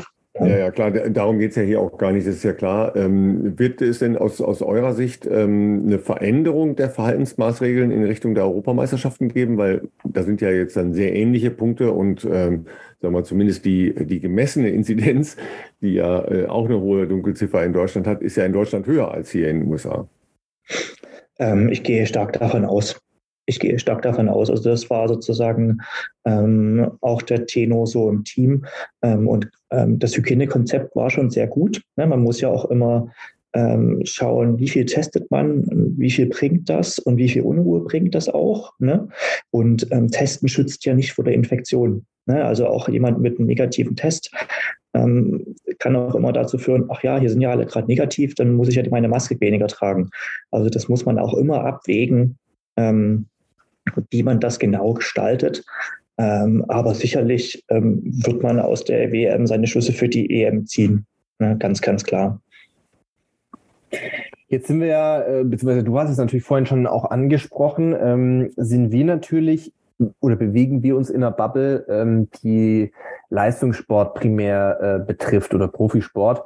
Ähm, und natürlich habe ich und auch andere Athletinnen logischerweise, die in, äh, in der, bei der WM waren, äh, den Zugang natürlich zu, zu dir, zu, zu anderen irgendwie äh, Top-Medizinern, ähm, zum Olympiastützpunkt etc. Also sollte man ähm, krank sein, dann ist es für uns eigentlich das Normalste der Welt, dass man ähm, das alles ärztlich auch äh, abklären lässt, bevor man irgendwie äh, wieder ins Training einsteigt. Aber das ist natürlich jetzt bei dem auch ambitionierten Amateurbereich vielfach vielleicht nicht unbedingt so da oder das Bewusstsein so da oder die Möglichkeiten so da. Und ähm, jetzt sagen wir mal, gehen wir mal von dem Case aus irgendjemand war irgendwie lucky letztes Jahr, nachdem äh, die Berlin-Marathon-Startplätze ähm, wieder äh, verkauft wurden und hat da, hat da Glück gehabt, einen zu ergattern und ist natürlich für viele, die da vielleicht auch noch nie gestartet sind, ein riesen, riesen Ding, ein riesen. Ähm, und äh, jetzt ist genau im August, ähm, haben sie eben eine, eine Corona-Infektion. Wie würdest du äh, vielleicht als, als Arzt, das ist natürlich, ich weiß, das ist sehr pauschal und natürlich ist es in Einzelfällen bestimmt äh, vielleicht auch, äh, gibt es Besonderheiten, aber äh, wie, wie würdest du da, was für Handlungsempfehlungen kann man denn da vielleicht aussprechen, sage ich jetzt mal, um damit auch vernünftig und, und äh, verantwortungsbewusst umzugehen? Ja, also das, was ich jetzt so gesagt hatte, diese, ähm, diese moderate Verlauf, ne, das ist jetzt ein bisschen stärker, auch so wie du das jetzt beschrieben hast, empfiehlt ja eindeutig eine ärztliche Vorstellung, aber diese allgemeine ähm, Krankheitsgeschichte, also Anamnese, körperliche Untersuchung, kleines Labor, also ein paar ähm, Leberwerte, Nierenwerte, ähm, großes Blutbild ähm, und mal abhören ähm, und abfragen, ähm, das kann der Hausarzt auf jeden Fall machen ne, und auch ein Ruhe-EKG. Und das kann der Hausarzt in der Regel auch auswerten. Wenn man so intensiv Leistungssport treibt, dass man schon sportherzbedingte EKG oder sportbedingte EKG-Veränderungen hat, die sehr stark sind, dann sollte man, ähm, und das wird sowieso empfohlen, tatsächlich sich in einer sportmedizinischen Untersuchungsstelle vorstellen. Und da ist tatsächlich so, ähm, dass ähm, auch das von den Krankenkassen zum Großteil bezahlt wird. Also auch alle zwei Jahre zahlen die meisten gesetzlichen Krankenkassen bis zu 80 Prozent von der ähm, sportärztlichen Vorsorgeuntersuchung. Und das, da ist selbst schon Belastungs-EKG mit dabei. Ähm, das heißt, wenn wir das nochmal einteilen würden in, sage ich mal, normal, genau, also Slot bekommen und hey, will hier versuchen, unter vier Stunden zu rennen, ähm, dann würde ich auch sagen, normale hausärztliche Vorstellung, wie nach einer, nach einer Grippe hat man das ja auch gemacht, ähm, kann man da empfehlen. Und ich denke, ich würde auch kein Hausarzt sagen, nee, ähm, das, da, da nehme ich dir jetzt kein Blut ab. Ne? Also da kann man sich wirklich auch auf diese Empfehlungen beziehen und diese Empfehlungen zu Return to Sport nach Covid und Expertenkonsens. Dieses ähm, Paper ist auch ähm, ähm frei abrufbar. Ähm, da kann ich euch, oder würde sicherlich auch den Link vielleicht noch reinstellen, den schicke ich euch dann gerne. Wenn du uns den Link gibst, super gerne, dann packen wir das natürlich in die Show Notes, wo wir natürlich auch dich verlinken werden, sowohl äh, dein äh, Kontakt äh, oder dein Profil bei der Charité äh, und dein, dein Insta-Profil werden wir natürlich auch mit reinpacken. Und wenn du das äh, so ein Handlungsprofil natürlich hast, dann äh, ja, sehr gerne. Also dann äh, äh kommt das da auch mit in die Show Notes, sodass äh, ihr zu Hause das da alles auch nochmal in Ruhe nachlesen könnt. Genau, aber da vielleicht noch ganz Disclaimer. Ich bin bei der Sportmedizin als ehemaliger Mitarbeiter noch aufgeführt. Ich arbeite mittlerweile aber auf der Intensivstation der Pneumologie. Das heißt, den Kontakt dahin kommt man leider nur, wenn man nicht mehr richtig beatmet werden kann und okay, okay. Eine, eine, künstliche Lunge braucht. Okay. Ähm, ähm, Nichtsdestotrotz, ähm, genau, also der Kontakt zu den verschiedenen Sportmedizinen ähm, das kann man da auch nochmal, da, da denke ich, für die Shownotes wäre auch die Deutsche Gesellschaft für Sportmedizin, die da auch in jedem, für jedes Bundesland ähm, Sportmediziner aufgelistet haben. Das sind manchmal auch Hausarztpraxen mit Zusatzbezeichnungen, ähm, die solche Untersuchungen dann durchführen können, wenn es, wie gesagt, dann ähm, dahin geht, dass man auch ein Belastungs-EKG machen sollte ne, und eine erweiterte Blutin. Ähm, genau. Aber nochmal zum Training selbst. Und da würde ich auch wieder einteilen ähm, in, sage ich mal, Marathon schaffen äh, oder vier, fünf Stunden. Ähm, da ist es ja im Endeffekt, kommt es jetzt auf 10, 15 Minuten Zeitunterschied beim, beim Marathon ähm, zum Glück ja auch nicht an. Ja? Denn man muss beim moderaten Verlauf, ähm, dann haben wir ja letztendlich schon mal mindestens fünf Tage Symptomatik. Ne? Und fünf Tage danach kann man noch nicht so wieder gut trainieren. Das heißt, man ist eigentlich zehn Tage raus. Und ähm, damit hat man definitiv auch ein Leistungseinbußen von fünf bis vielleicht sogar zehn Prozent. Ne? Ähm, weil man ja auch danach mindestens noch mal zwei Wochen langsam das Training noch nicht wieder auf Topniveau ist. A, und das hast du ja auch schon gesagt, der Körper arbeitet. Ne? Der Körper soll ja sonst eigentlich die Trainingsreiz verarbeiten mit neuen Enzymen, die er bildet in der Muskulatur, neues Blut, was er bildet, ne? auch in, in der Leber, ne? sollen sich die Enzyme verbessern, um besser Fett zu verbrennen oder mehr Zucker speichern zu können.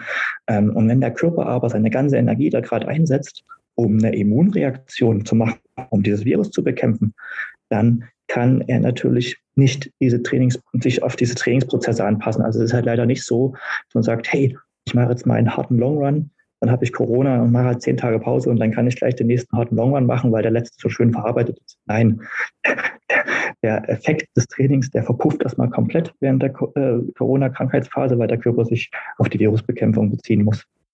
Das heißt, man hat halt schon, sage ich mal, zwei Drittel bis einen ganzen Trainingsmonat effektiv verloren.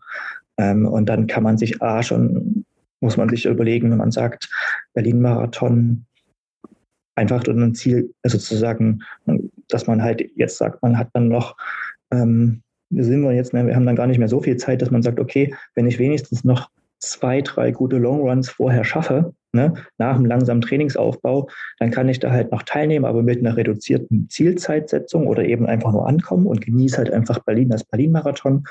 Oder wenn man halt irgendwie die Möglichkeit hat, dass man auch den späteren ähm, Herbstmarathon das Ganze noch verschiebt ne, und halt sagt, ähm, hey komm, ich habe jetzt einen Trainingsmonat verloren ähm, und mein Zwölf-Wochen-Plan, das klappt jetzt alles gerade nicht mehr, meine, ne, meine ähm, unmittelbare Wettkampfvorbereitung, dann verschiebe ich das Ganze. Ähm, wenn es in den Zeitbereich geht, ähm, ich kann schon unter drei Stunden rennen und ich will jetzt unbedingt unter 2,45 oder noch schneller oder alles, wo es halt wirklich um fünf bis zehn Minuten drauf ankommt, ähm, dann würde ich sagen, auf jeden Fall verschieben weil diese Leistung ist dann definitiv in anderthalb Monaten nicht mehr möglich. Mhm. Also das ist bei jeder Verletzung der Fall. Ich kann das selber mal sagen. Ähm, ähm, Philipp, du weißt das noch gut. Wir sind 2015 zusammen ähm, Kärnten läuft gerannt, Halbmarathon. Ja, stimmt. Und das habe ich auch immer, du warst so ein großes Vorbild und da war ich, glaube ich, so 70 Sekunden hinter dir im Halbmarathon. Mhm. Und dachte ich mir, hey, cool, dann bin ich vielleicht, ähm, bin beim Marathon nicht ganz so gut, aber da bin ich vielleicht nur am Endeffekt so drei, vier Minuten hinter dir im Marathon. Ne? Und dann hatte ich zwei Wochen damals, ähm, oder vier Wochen vom Berlin-Marathon, hatte ich zwei Wochen Ausfall wegen der Sehenscheidenentzündung. Ne? Konnte halt nichts machen, da darf man auch keine Schritte machen. Und im Endeffekt war ich acht Minuten hinter meiner Zielzeit, weil die zwei Wochen Pause, vier Wochen vor Marathon, mich komplett rausgenommen haben. Ne? Ähm, genau, und das war dann natürlich ähm, ähm, sowas, wo man dann sagt, hey, hätte ich ja lieber verschieben können. Ähm, und da verhält sich das bei Covid natürlich nicht anders. Ähm, ja. Ist natürlich immer schwierig, ne? Also auch aus, äh, wie du sagst, so, äh, emotionalen Gründen diese diese, ja, wie soll ich sagen, Reife und, und Klarheit zu haben, ne? dass man dann sagt, hey, ich lasse dann los, BMW, Berlin, Marathon, Startplatz, ähm, vielleicht dann nächstes Jahr oder so.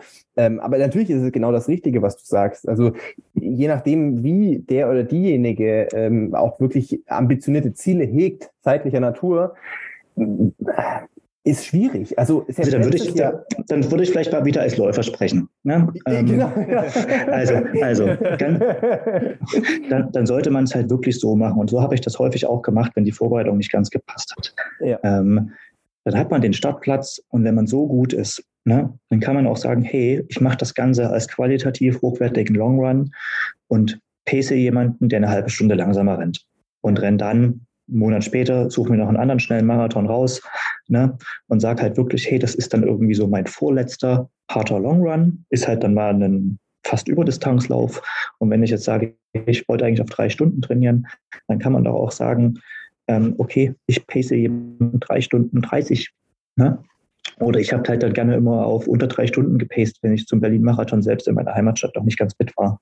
Ja. Ähm, also für die ganz Ambitionierten sollte ja auch, sage ich jetzt immer so, die 42 im Training noch gar nicht so das Problem sein. Für wen das, für wen das ein No-Go ist, kann man ja auch sagen, okay, ich pace dich bis 30 und renne dann nicht bis ins Ziel.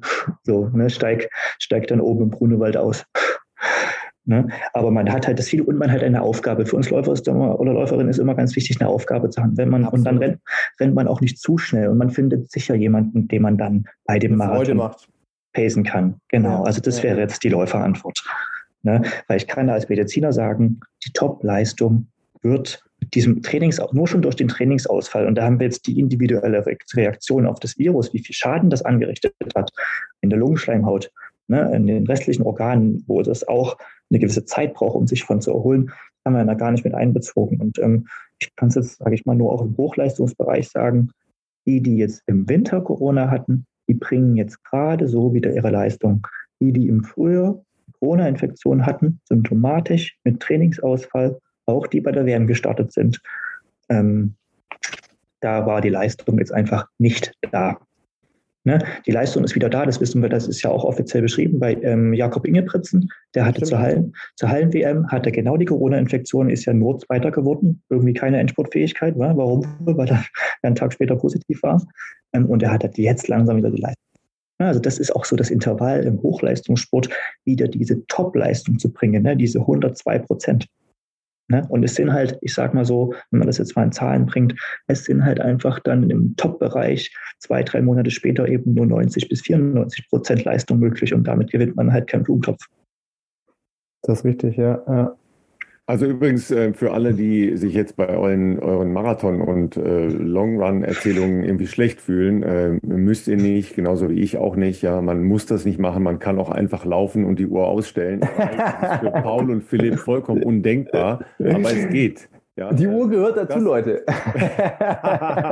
ja, zum schönen Aussehen vielleicht. Die musst du nicht anhaben. Ne? ja, äh, auf der anderen Seite ist das ja ähm, dafür nochmal echt äh, vielen Dank, Paul ja äh, wirklich mal ein sehr fundierter und klarer und äh, strukturierter ähm, Prozess, den du da beschreibst und dem du halt auch ähm, so ein bisschen eine Fantasie äh, gibst und aber auch gleichzeitig eine Realität ähm, reinschraubst, wo klar wird, okay, ich kann das nicht einfach abtun. Ich kann nicht so tun, als wäre das nicht da gewesen. So, es hat halt Konsequenzen, ja. Es hat halt Konsequenzen und die muss ich halt äh, einkalkulieren, weil ich mich ja sonst nicht glücklich mache, ja, weil ich ja weder auf der emotionalen Seite noch auf der rationalen Seite da irgendwie ähm, mit glücklich werde. Absolut. Also, Dann lasst uns doch bitte noch einen, äh, einen Blick ähm, von, von Läuferseite auf das äh, werfen, was wir in, äh, in Eugene erlebt haben. Ähm, Paul, du warst da ja auch logischerweise sehr nah dran. Ähm, ich habe das Gefühl, dass sich grundsätzlich an so einem Meisterschaftsrennen ein paar Dinge verändert haben. Es wurde viel mehr auf Tempo gerannt, schon in Vorläufen. Überhaupt nicht mehr so diese Taktikgeschichten, das hat man ja auch an den Endzeiten gesehen, Mhm. 1500 ähm, Meter der Männer war ja so ein, so ein absolutes Brett, wo die ja im Prinzip äh, einen All-Out-Lauf von Anfang an gemacht haben und sich auch die prominenten Jungs dann da als Tempomacher vorne reingeschnallt haben, aber ja auch ähm, 10.000, drei Hindernis, äh, selbst Marathon waren ja letztlich äh, doch sehr, sehr gute Ergebnisse. Ist das mit den äh, Taktikgespiele vorbei bei großen Meisterschaften? Schwer zu sagen. Also vielleicht, das hängt ja wirklich so, sage ich mal, von der Dynamik im Rennen ab. Ähm, ist für mich als sozusagen mal ehemaliger Langstreckler ähm, sowieso immer so schwierig nachzuvollziehen. Ne? Äh, wenn man Langstreckler wird, war meistens ja das schon in der Mittelstrecke. ähm, ähm, eh schon schwierig. Ähm, vielleicht ist es aber tatsächlich auch so, ähm, dass man damit zum Beispiel ähm, ähm, Mitstreiter, Mitstreiterinnen, die erst vor kurzem Covid hatten, ähm, in der absoluten Leistungsfähigkeit äh, eben noch limitiert sind, aber vielleicht noch gut im Endspurt, damit schon ein bisschen so ein ausspielt. Ne? Wenn man sagen kann, hey, die sind da vielleicht noch nicht ganz wieder fit, sind aber gut sprintfähig und vielleicht ist das auch so ein, so ein Credo, dass man da, dass man da sozusagen einige, einige schon ausspielen kann. Ähm, aber ähm, hast du vielleicht sogar noch mehr Theorien? Ich habe da tatsächlich noch nicht so ähm, die Theorie eigentlich dahinter und ähm, ja, genau, aber wenn man jetzt zur Corona-Thematik bringt und zu dem aktuellen Thema, dann vielleicht eher das, dass man da noch eine Chance sieht, jemanden richtig müde zu rennen, weil er noch nicht ganz wieder topfit ist, eben noch nicht diese 102% Ausdauerleistungsfähigkeit hat. Also, ja, also ich, ich, war auch in Teilen überrascht, muss ich sagen, ähm, weil es ein bisschen so ein Gegentrend ist. Also Gegentrend ist es hart, aber natürlich hat es auch früher ab und an mal Ausnahmerennen gegeben, auch bei den Damen. Rio 2016, 10.000 Meter, da hast du auch daneben gesessen als Insider und die Splits mitgestoppt auf der Uhr und dachtest dir teilweise, was da denn los eigentlich, Leute? Ähm, in Ausnahmefällen gab es das hin und wieder schon. Ich fand es aber auch bei dieser WM, äh, wie Ralf das schon gesagt hat, ein bisschen bemerkenswert, dass es über über äh, verschiedene Strecken und sowohl bei Männern und Frauen echt richtig, richtig, richtig schnelle Rennen gab. Ähm, wieso, weshalb, warum? Ist tatsächlich eine gute Frage. Ich weiß nicht, ob der Trend vielleicht auch wieder zurück, mm, zurückkippt oh. oder wie auch immer. Ich meine, auch Matt Centrowitz oder sowas früher, ich weiß nicht, ob es 2012 war, ähm, da, ich glaube, als er Olympiasieger geworden ist, ist er doch auch, also war ein richtig langsames 15 Meter Rennen. Natürlich hinten raus ultra ja, schnell, ultra krass. Also, und natürlich als das, Zuschauer das auch genauso ja auch so spannend anderes, anzugucken. Ja, das ist noch so ein anderes Ding, äh, Philipp. Es ist natürlich schon auch so, dass die, ähm, die Laufnationen, sage ich jetzt mal, ne, also Äthiopien und, äh, und Kenia, so ein paar Schlüsselerlebnisse hatten, wo genau. sie halt abgekontert wurden. Die sie vermeiden wollten. Rennen, ja. Ähm, das, das geht ja zurück bis Dieter Baumann, ne? Mhm. Äh, 92, mhm. das ist schon sehr, sehr lange her, ja. ja also länger her. Ja, aber ähm, es gab ja immer wieder solche Situationen, dass dann Läufer, die eigentlich niedriger eingeschätzt wurden vorher, eben durch einen harten ähm, oder ähm, auch mittleren Spurt in der Lage waren, solche Rennen zu gewinnen, also High-Class-Rennen zu gewinnen. Wenn ich jetzt von Anfang an Vollgas laufe, dann reduziere ich natürlich gleichzeitig den Kreis, der Klar. überhaupt dazu in der Lage ist. Ja, und mhm. da hatte ich jetzt manchmal den Eindruck, dass das so, ähm, dass das so ein Motiv ist. Aber äh, Paul, du kannst natürlich schon äh, sehr recht haben. Die haben natürlich halt auch zum Beispiel bei Ingebrigtsen vorher gedacht, okay, äh, der hatte keine Spurtfähigkeit mehr in Belgrad bei der Hallen-WM. Äh, Schauen wir mal, wie weit er schon ist. Ja, gut, er war jetzt halt wieder da, ne? Aber äh, ja. dass so eine Motivlage auch mitschwingt, klar. Mhm. Obwohl ich da tatsächlich wieder so Gegenbeispiele, das sind vielleicht so die Rennen, ähm, von den Leuten, die man, sage ich mal, wo dann so diese Stars so mitrennen, das, oder von unserem persönlichen Fokus, unserem Bubble in der Bubble. Aber wenn ich jetzt zum Beispiel, ich habe auch die 5000 Meter der Frauen, die sind zum Beispiel ganz, ganz langsam angegangen. Also die sind den ersten Kilometer über drei, drei Minuten angegangen. Dann wurde es halt hinten raus in 2,45. Ähm, genau, also das, äh, und die, auch die 10.000 waren schnell, aber auch jetzt nicht unter 27. Ähm, genau, vielleicht ähm, eher so dass natürlich manche Zeiten besonders gut waren. Ähm, vielleicht eben genau, um sozusagen so Stars auszukicken, die, eine bekannte Corona-Infektion hatten. Vielleicht, vielleicht wirklich das. Das wäre eine Hypothese. Ja. Sag mal, und nochmal aus deiner äh, medizinischen Betrachtung, ähm, gepaart mit, dem, ähm, mit der Erfahrung des, des äh, Selbstlaufens, die, ähm, die neue Generation der Spikes, ähm, die ja die, diese Verbindung hat zwischen äh, Dämpfung und äh, Carbon oder jedenfalls äh, sehr harter Platte, ist das jetzt nochmal etwas, was die Leistungen eben auch im Laufbereich wirklich so hart gepusht hat und oder auch die Verletzungssituation verändert hat? Ähm, letztendlich für die Spikes gibt es keine Studie. Ne, man muss davon ausgehen, dass das, ähm, dass das ähnlich ist wie bei den Schuhen, die man natürlich auf dem Laufband testen kann. Ne? Aber es gibt halt keine Laufbänder mit Tartan. Also da müsste man dann Feldstudien machen und da kenne ich jetzt zumindest noch keine veröffentlicht. Also ich denke schon, dass die Hersteller, die da jetzt ähm, die äh, Carbon-Spikes mit ein bisschen mehr Dämpfung ähm, auf den Markt gebracht haben, ähm, auch interne Feldstudien sicherlich gemacht haben.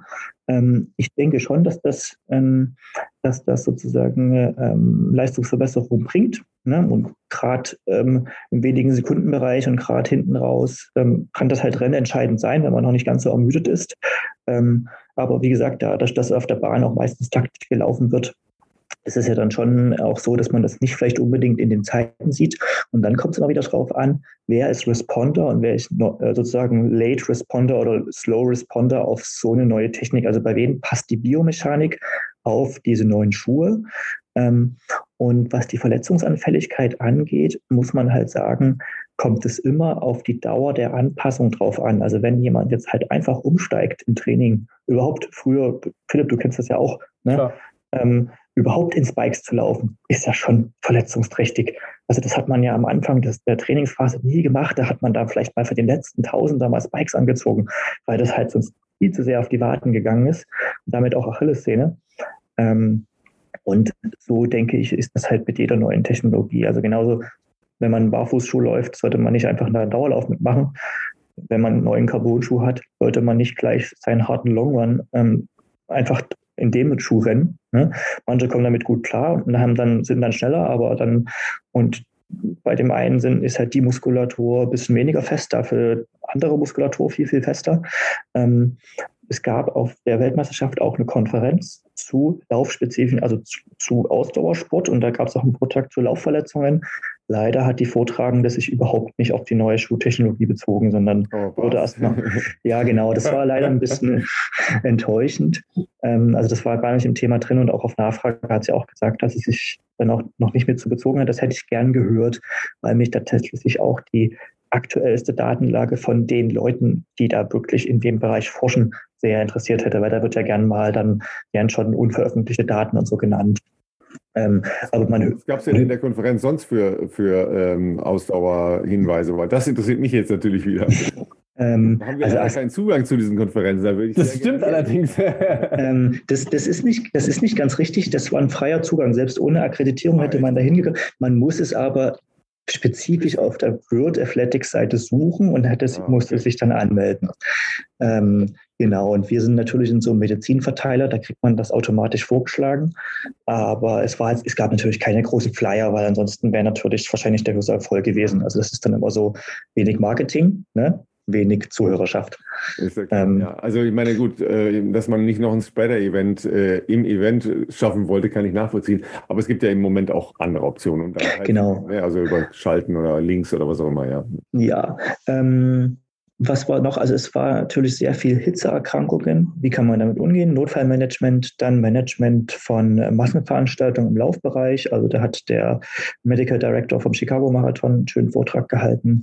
Ähm, dann hat der Leiter der Sportmedizin von Kanada, also der, der, Leichtathletikbetreuung, der selbst Ehemann von einer 500-Meter-Läuferin ist, der hat tatsächlich auch so einen Vortrag gehalten zu ähm, Limitierungen im Ausdauer. Ähm, Leistungssport. Da ging es aber sehr viel darum, dass natürlich in diesem Mittelstrecken das alles im supramaximalen Bereich bezüglich der VO2 Max ja abläuft und da noch, sage ich mal, sehr viel ungeklärt ist. Ne? Und da muss man sagen, freut einen ja eigentlich auch, wenn ich jetzt auch so die 1500 Meter Finals oder 800 Meter Finals gesehen habe, dass da halt eben auch alle Kontinente ver vertreten waren, äh, auch im Finale. Ähm, genau. Und da kam eigentlich nur so raus, es ist eben nicht alles Genetik. Ne, sondern es hat auch sehr viel mit dem Training zu tun und wie man sein Training strukturiert im Makrozyklus, Krafttraining, ähm, Sprinttraining, ähm, genau, das waren eigentlich sehr zufriedenstellende Aussagen, ne? dass man, sage ich mal, nicht nur Talent zählt, ist natürlich ganz wichtig, aber ähm, auch das Training macht sehr viel aus. Jetzt stell dir mal vor, äh, Paul, so ein, so ein äh, talentierter Typ wie Philipp Flieger würde jetzt auch noch Rad fahren, ne, so als Grundlage. Gottes also, also Talent ist ja erstmal, Talent ist ja relativ. Ähm, ich würde mich selbst niemals zu den krassen Talenten hierzulande äh, bezeichnen. Aber ob Radfahren dem sozusagen mir noch einen Benefit geben kann, das wage ich ja doch sehr zu bezweifeln. also ich, ich habe ich hab ja mal Triathlon trainiert und ich muss sagen, ähm, da muss man tatsächlich so sagen, wir als Läufer, wenn man, wenn man, also im Reha-Training, und Philipp, das kennst du ja auch, man mhm. hat ja fast viel, viel mehr Trainingsstunden im Reha-Training, wenn man Alternativsport macht, als das eigentliche Laufen. Wenn ich jetzt mal so zusammenrechne, 160 Laufkilometer sind bei mir 10 Stunden reine Pulsbelastungszeit. Ne, das ja. ist für mich theoretisch fünfmal auf Arbeit und zurückrennen, also doublen. Und dann würde ich sagen, 10 Stunden Training. Ne, da trainiert mein ähm, Oberarzt, der ist ähm, Triathlet, Ironman-Triathlet, der hat in der Spitze doppelt so viele Trainingsstunden wie ich. Ne?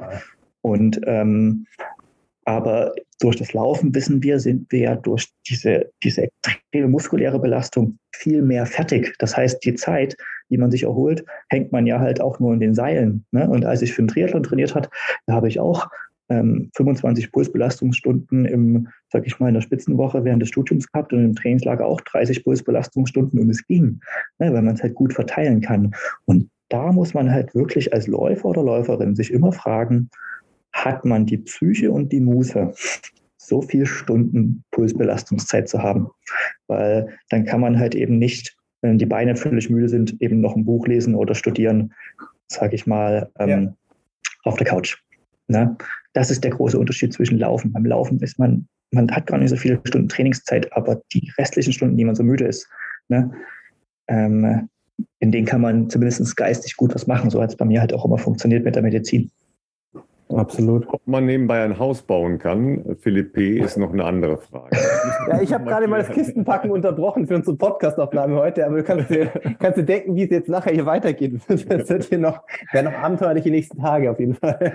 Also ich, ich kann nur sagen, ich habe kurz vor der Weltmeisterschaft sehr viele Quadratmeter Terrasse selbst gebaut. An den Tagen konnte ich nicht, konnte ich nicht trainieren. Ja. Absolut, das ist das, das sind aber auch schon die Pulsbelastungsstunden. Das kann man da reinzählen, oder? ähm, Ralf, wollen wir noch kurz auf den ähm, auf die Petition von, von Richard ähm, oh ja, sprechen oh ja, das ist eine ganz also, spannende heißt, Geschichte. Es ist nicht Richards Petition, ich bin nach wie vor noch in dieser Gruppe drin. Ich habe es aber nicht nach Hause getragen, weil ich ja auch nicht Teil äh, des Teams von München bin, äh, bin aber da ganz gut auf dem Laufen. Aber das ist ganz gut nochmal äh, vielleicht ähm, darauf zu sprechen zu kommen heute, oder? Ja, also haben wir ja häufiger schon äh, angedeutet, dass ähm, wir ja alle ähm, ganz genau wussten, dass Doha und Katar alles falsch gemacht hat äh, mit den Ansetzungszeiten für den Marathon und dass man sowieso da niemals Marathon laufen kann. Äh, das gleiche in, in Tokio, auch wenn es in Sapporo, Sapporo war. Ähm, dass äh, selbstverständlich die Ironman-Triathleten in Hawaii große Helden sind, ja, weil sie bei unmenschlichen Temperaturen äh, einen Ironman-Marathon im Auslastungsbereich machen. Und daraus haben wir natürlich für München alle denkbaren Konsequenzen gezogen und lassen den Marathon richtig mittags stattfinden. Ja, also Ironie off. Ähm, wir haben jetzt halt noch die Situation, oder die Situation ist halt einfach so, dass die Startzeiten am späten Vormittag respektive am Mittag in München sein werden, am ersten Montag der europäischen ähm, Leichtathletikmeisterschaften. Ähm, und dagegen versuchen jedenfalls die Teilnehmerinnen und Teilnehmer noch eine Petition zu lancieren. Ähm, die hat äh, Richard Ringer jetzt auch nochmal ähm, verstärkt in Richtung der anderen europäischen Nationen verteilt. Ich weiß gar nicht, ob es da irgendeine, äh, irgendeine Reaktion gibt. Ähm, klar, was, was machst du als Läuferin oder als Läufer? Du musst dich trotzdem jetzt erstmal darauf einstellen, dass das Ganze im Mittagsbereich, also möglicherweise bei äh, Hitze stattfindet. Äh, Paul, wie kommt denn sowas bitte zustande und, und was, was sagt ihr als medizinisches Team dazu? Ähm, also ich kann dazu sagen, ähm, ich habe dazu auch nochmal eine medizinische, oder wir haben als ähm, auch Bereich Lauf gehen, zusammen mit dem Professor Carsten Hollander, ein englisches Schreiben verfasst als medizinische Empfehlung, diese Startzeiten nach vorn zu verlegen. Mhm. Und das ist gerade noch im Unterschriftenrondell. Das ist auch schon vom DLV abgesegnet und es müssen nur noch alle Beteiligten äh, vom medizinischen Team jetzt auch nach der ähm, äh, WM unterschreiben. Und dann geht das ähm, auch noch raus an die ähm, European Championships Management, an die EAA. Ähm, und ähm, auch von medizinischer Seite ist es ganz klar, weil wir müssen ja äh, vom medizinischen Team her sind wir dem Schutz der Athleten und der Athletinnen verpflichtet. Und ähm, ein Schutz vor Hitzschlag, Hitzeerkrankungen. Oh, jetzt ruft der gerade den Bundestrainer an. Da muss ich mal kurz ähm, ablehnen. Kann sagen, du hast eine wichtige, wichtige, genau. eine wichtige Aufnahme gerade gehabt. Genau. ähm, also genau, es, genau, also ist ganz klar, ähm, dass wir sozusagen, dass Hitzeerkrankungen, wenn der Zielzeitpunkt ne, in München geht, hat die Sonne an dem Tag 13.18 Uhr den höchsten Stand. Das heißt, Zieleinlauf ist im Sonnenhöchststand. Und ähm, Sonnenstich, Hitzeerschöpfung, Hitzschlag sind natürlich dann ähm, viel, viel häufiger. Ähm, und wir haben das selbst auch jetzt bei der Weltmeisterschaft gesehen. Mir hat das, das medizinische Team dort auch berichtet. Beim Frauenmarathon, bei dem wir von deutscher Seite leider nicht dabei waren, gab es bei 17 Grad Celsius ähm, und eben Sonne ähm, ähm, beim Marathon eine Patientin, eine Läuferin mit Hitzschlag, die einfach zu hart an ihre Grenzen gerannt ist. Und das ist eigentlich auch schon die erste Empfehlung, wenn man bei höheren Temperaturen einen Marathon läuft, und das kann uns halt auch im Frühjahr treffen oder auch im Herbst, wenn es dann mal ein bisschen heißer ist und man das nicht gewöhnt ist, dann muss man entsprechend des Belastungsgefühls und auch der Herzfrequenz seine Zielzeit anpassen. Man kann nicht auf Bestzeit-Pace gehen, die man, sage ich mal, im Marathon leider nur bei 8 bis 12 Grad Celsius erreichen kann ohne Sonnenschein. Ansonsten hat man Leistungseinbußen, weil die Kühlungsprozesse des Körpers, die gehen von der VO2 Max ab und die gehen halt nicht in die Muskulatur, sondern ins Schwitzen, in die Durchblutungsumverteilung, in die Haut. Ähm, und am besten kann man sich damit halt eben anpassen. Das haben wir auch schon im, im Laufteam Wochen mit einer Hitzeadaptation, mit Hitze, Hitzetraining letztendlich, also bewusst die lockeren Dauerläufe in Hitze zu machen. Ähm, man kann so extreme Sachen machen, wie natürlich auch ähm, Warmbad, ähm, vorher, also sozusagen Hot Bathing nach Trainingseinheiten. Das ist extrem anstrengend, ist fast noch eine eigene Trainingseinheit, weil der Körper genauso wie bei einer Infektion, da sind wir auch wieder, sich dann eben nicht nur auf muskulär auf den Lauf anpasst, sondern halt tatsächlich auch sogenannte Hitzeschockproteine auf den Hitzereiz ähm, bildet und ähm, der Körper dann besser mit der Hitze klarkommt. Er hat dann, wenn man das einige Male macht, geringere Herzfrequenz bei Hitze, ähm, also ohne Training, ähm, geringere Körperkerntemperatur, auch schon in Ruhe und auch, sage ich mal, geringeres Belastungsempfinden. Und dann kann man etwas näher an seine Zielzeit herankommen. Aber man muss bei Hitze, wird man ab einer bestimmten Temperatur, muss man sein Tempo anpassen. Ansonsten kommt man halt vielleicht auch gar nicht ins Ziel, wenn man eine Hitzeerschöpfung oder im schlimmsten Fall einen Hitzeschlag hat. Und wenn der nicht innerhalb von einer gewissen Zeit runtergekühlt wird, kann das halt Tod führen. Also in Doha hatten wir es ja nicht bei den Athleten, Athletinnen zum Glück. Die wurden alle schnell runtergekühlt, aber beim Stadionbau sind ja dann doch einige ähm, Arbeiter dort verstorben, wie man gehört hat, auch für die Fußball-WM. Und das sind zum Großteil Hitzeerkrankungen. Ja, deshalb verstehe ich auch diese Startzeiten nicht, die halt aus äh, irgendwelchen Marketingerwägungen ähm, so generiert worden sind, äh, nach dem Motto, ja, dann ist die Stadt voll, ist halt ein Feiertag in, äh, in Bayern, der Montag da. Ähm, das, da wird ja überhaupt nicht auf, auf sowas geschaut, wie was, was passiert da eigentlich mit den Menschen, die da laufen äh, wollen, sollen äh, und zwar äh, möglichst schnell laufen. Ja. Also letztendlich, wir, Genau, es ist eigentlich schon so, das muss man immer an die Vertraglichkeiten gucken, ob man die, die EAA oder die ECM, ob da ein Haftungsausschluss besteht, wenn man bei so einer, Welt, so einer Europameisterschaft teilnimmt. Ne? Aber grundlegend die deutsche Leichtathletikverordnung verbietet es ja sogar im, im, ähm, in den Sommermonaten Wettkämpfe über eine gewisse Distanz ähm, nach 9 Uhr überhaupt zu starten. Auch schon aus diesen, aus diesen medizinischen Gründen. Aber wie gesagt, es ist halt kein Wettkampf der unter der deutschen Leichtathletikordnung stattfindet, sondern halt ein internationaler Wettkampf. Ähm, ne, aber das ist äh, prinzipiell medizinisch ist das grob fahrlässig. Ne? Und wir haben es ja auch in, ähm, wir haben es ja auch in, selbst in Jutin erlebt. Also auch da wurde ja das, die 5000 Meter Vorläufe hatten wir ja auch einen Vorfall im deutschen Team und auch der wäre vermeidbar gewesen, wenn man das Ganze ein paar Stunden später gemacht wurde. Ne? Und da hat man halt auch gesagt, in Jutin waren halt eben auch manche Startzeiten so gelegt. Zum Beispiel das Gehen, 20 Kilometer, war ja auch um 13 und 15 Uhr, weil das halt in Japan Primetime war. Mhm. Ne? Und auch das Gehen war da mitten in der Mittagszeit. Ne? Und die sind ja da auch 80 Minuten unterwegs. Ähm, genau, also das sieht man leider immer wieder. Und wir können als Medizinteam immer nur empfehlen. Ne? Wir sind halt nicht die Polizei und wir sind nicht das Gericht. Wir können sonst immer nur Empfehlungen abgeben und das machen wir tatsächlich auch und haben uns da auch in einem weiteren Schreiben zusätzlich zur Position klar entsprechend der Position auch nochmal ähm, positioniert gegenüber also, der eher ja, ich bin, ich bin da sehr gespannt, weil äh, eines der Argumente, was ja äh, auch gerne mal da angeführt wird und so sinngemäß, also ich weiß nicht, ob der Stand noch aktuell ist. Ich habe gehört, vor einigen Wochen war es wohl so, dass bislang nur das deutsche Team ähm, sich über diese Startzeit beschwert hat und ähm, aus gesundheitlichen Gründen angeregt hat, diese Startzeit zu verlegen, was ich absolut nachvollziehbar finde und, und äh, also kompletter Humbug. Wie gesagt, wie kann man sich als äh, deutscher Veranstalter oder generell als deutsche Öffentlichkeit äh, in der Vergangenheit über Doha aufregen und über Tokio äh, beziehungsweise dann Sapporo aufregen und am Ende, wenn man selber sowas ausrichtet, äh, macht man halt das gleiche in Grün, äh, sage ich jetzt mal, beziehungsweise ja zur größten Mittagssitze. Und ähm, da hieß es zeitweise, dass die deutsche, das deutsche Team das einzige Team wäre, was diese Bedenken hätte. Ähm, das weiß ich nicht, ob das noch aktuell ist. Deswegen wird ja eben gerade versucht, auch durch persönliche Athletenkontakte äh, mit anderen Nationen ähm, da in Kontakt zu treten. Eines dieser Argumente, was immer gern herangeführt oder an, herangezogen wurde, war ja immer noch so, naja, es ist ja trotzdem Chancengleichheit, ist ja für alle heiß. Aber äh, das ist ja einfach dumm, weil nur weil es für alle dann ungesund ist und potenzielle gesundheitliche Risiken trägt, ist das ja nicht besser. Also es ist einfach nur noch dümmer eigentlich.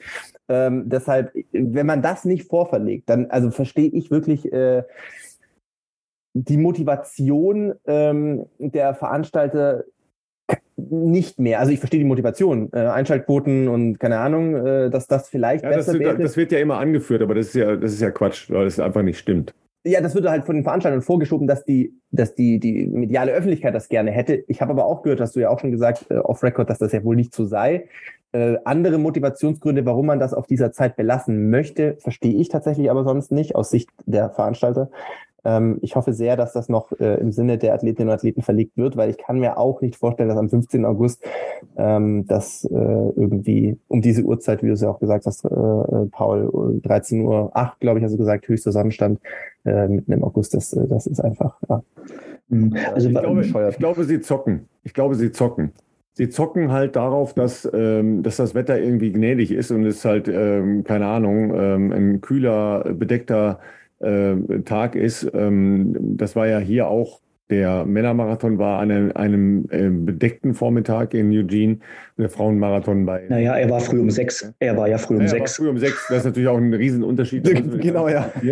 Ähm, aber zum Beispiel war tatsächlich ähm, auch bei den Ausdauer, bei den Ausdauerwettbewerben, die zur Mittagszeit stattgefunden haben, äh, 10.000 Meter, gab es vorher bei uns zumindest im, im, äh, im Medienplanungsbereich eine eine Ankündigung, dass es möglicherweise zu Verschiebungen kommen könnte, okay. wenn bestimmte Temperaturen überschritten werden. Ja, und das und finde ich ist doch eine verantwortungsvolle Herangehensweise aus Sicht ja, der aber du, du zockst ne? natürlich dann trotzdem auf, äh, du zockst ja auf dem, auf dem Rücken von Athletinnen und Athleten. Ja, wenn, ja. Wann legst du das denn dann fest? Zwei Tage ja, vorher? Ja, ist nicht, nicht gut. Das ist ja, äh, das ist ja genauso äh, bescheuert und äh, ist ja auch nicht seriös, also finde ich jetzt unseriös. Absolut, ich bin Gefühl, ich voll bei dir. Zocken, ja, dass sie versuchen da ähm, einfach irgendwie das wettertechnisch so verargumentieren zu können, wenn es eben nicht ähm, keine Ahnung, über 20 Grad äh, vorher. Also vielleicht muss man, vielleicht muss man auch wirklich mal gucken, ähm, welche Verbindungen, äh, wer, wie die Vita der Leute aus dem European Championships Management sind.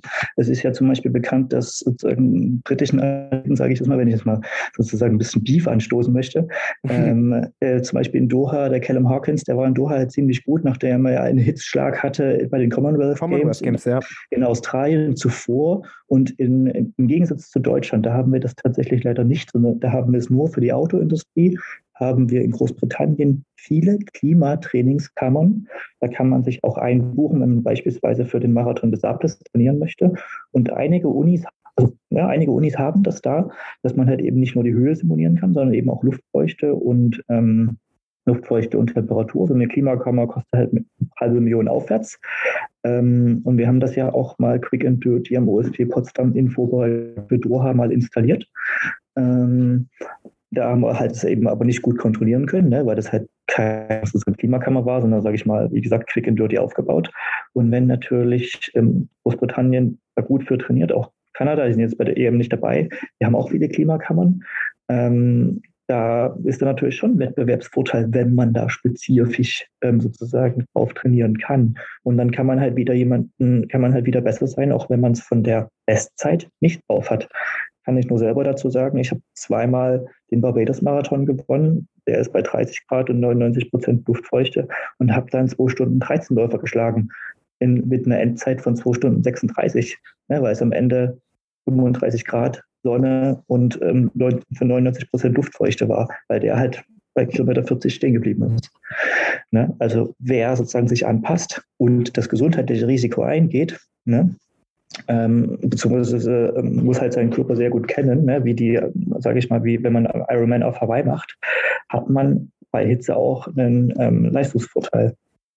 Ne? Aber man, wie gesagt, es ist mit einer deutlich höheren körperlichen Gefahr oder medizinischen Gefahr von Hitzeerkrankungen einhergehend.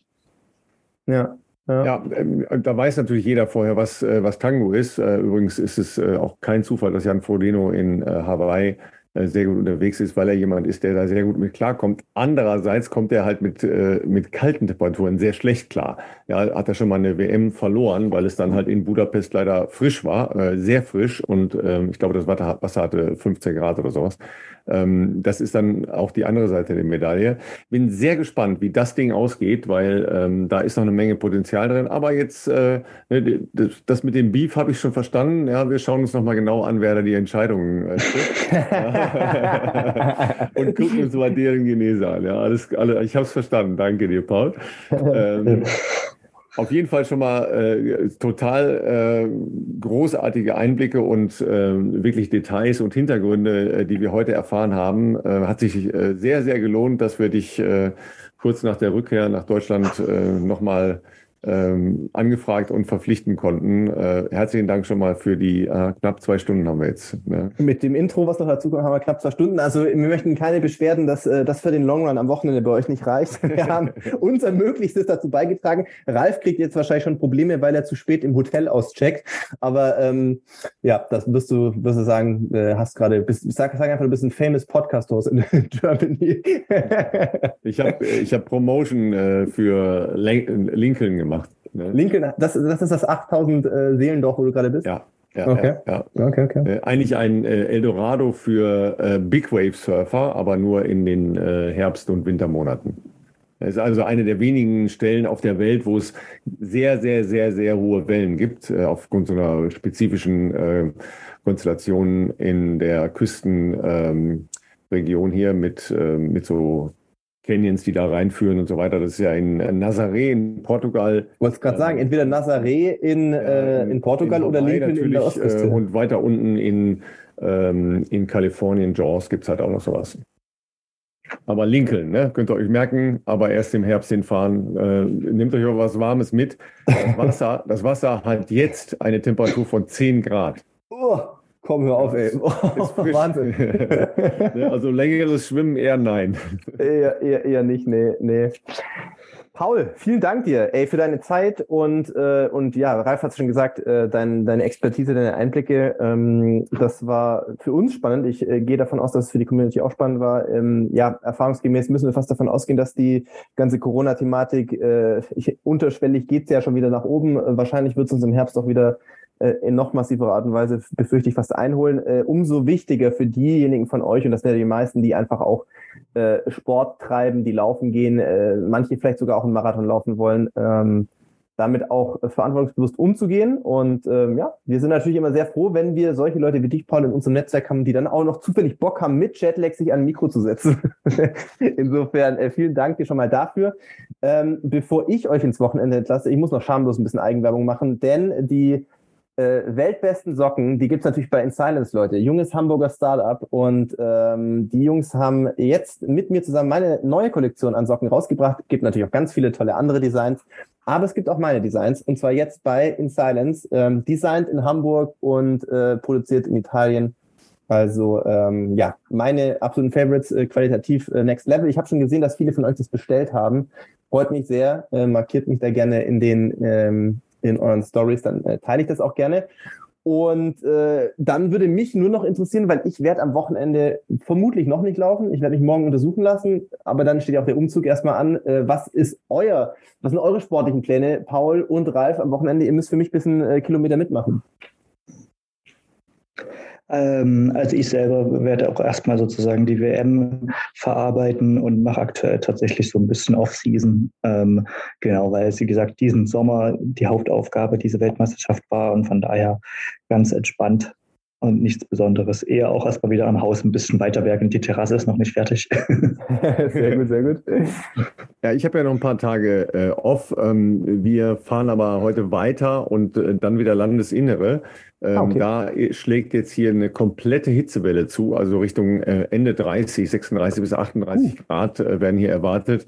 Ähm, das heißt, da werden wir uns auch sehr defensiv verhalten, äh, höchstens mal früh morgens äh, ein halbes Stündchen laufen gehen und ansonsten haben wir schon uns Richtung Wasser orientiert, weil das mehr hm. Sinn macht. Ne? Das klingt nicht bei 10, bei 10 Grad. Nee, ach, das ist ja an der Küste. ja, ja, nee, also 10 Grad ist schon, äh, aber so zum Frischwerden, ne, äh, für, die, für die Beinchen war das in Ordnung, aber mir auch nicht. ja, wunderbar. Dann ähm, würde ich sagen, entlassen wir euch in euer wohlverdientes Wochenende. Ähm, wir wünschen euch natürlich viel Spaß bei was auch immer für Kilometeraktivitäten ihr am Wochenende vorhabt, für welchen Marathon ihr trainiert oder äh, was euch sonst nach draußen treibt. Lauft ein paar Kilometer für uns mit und dann hören wir uns wieder nächste Woche.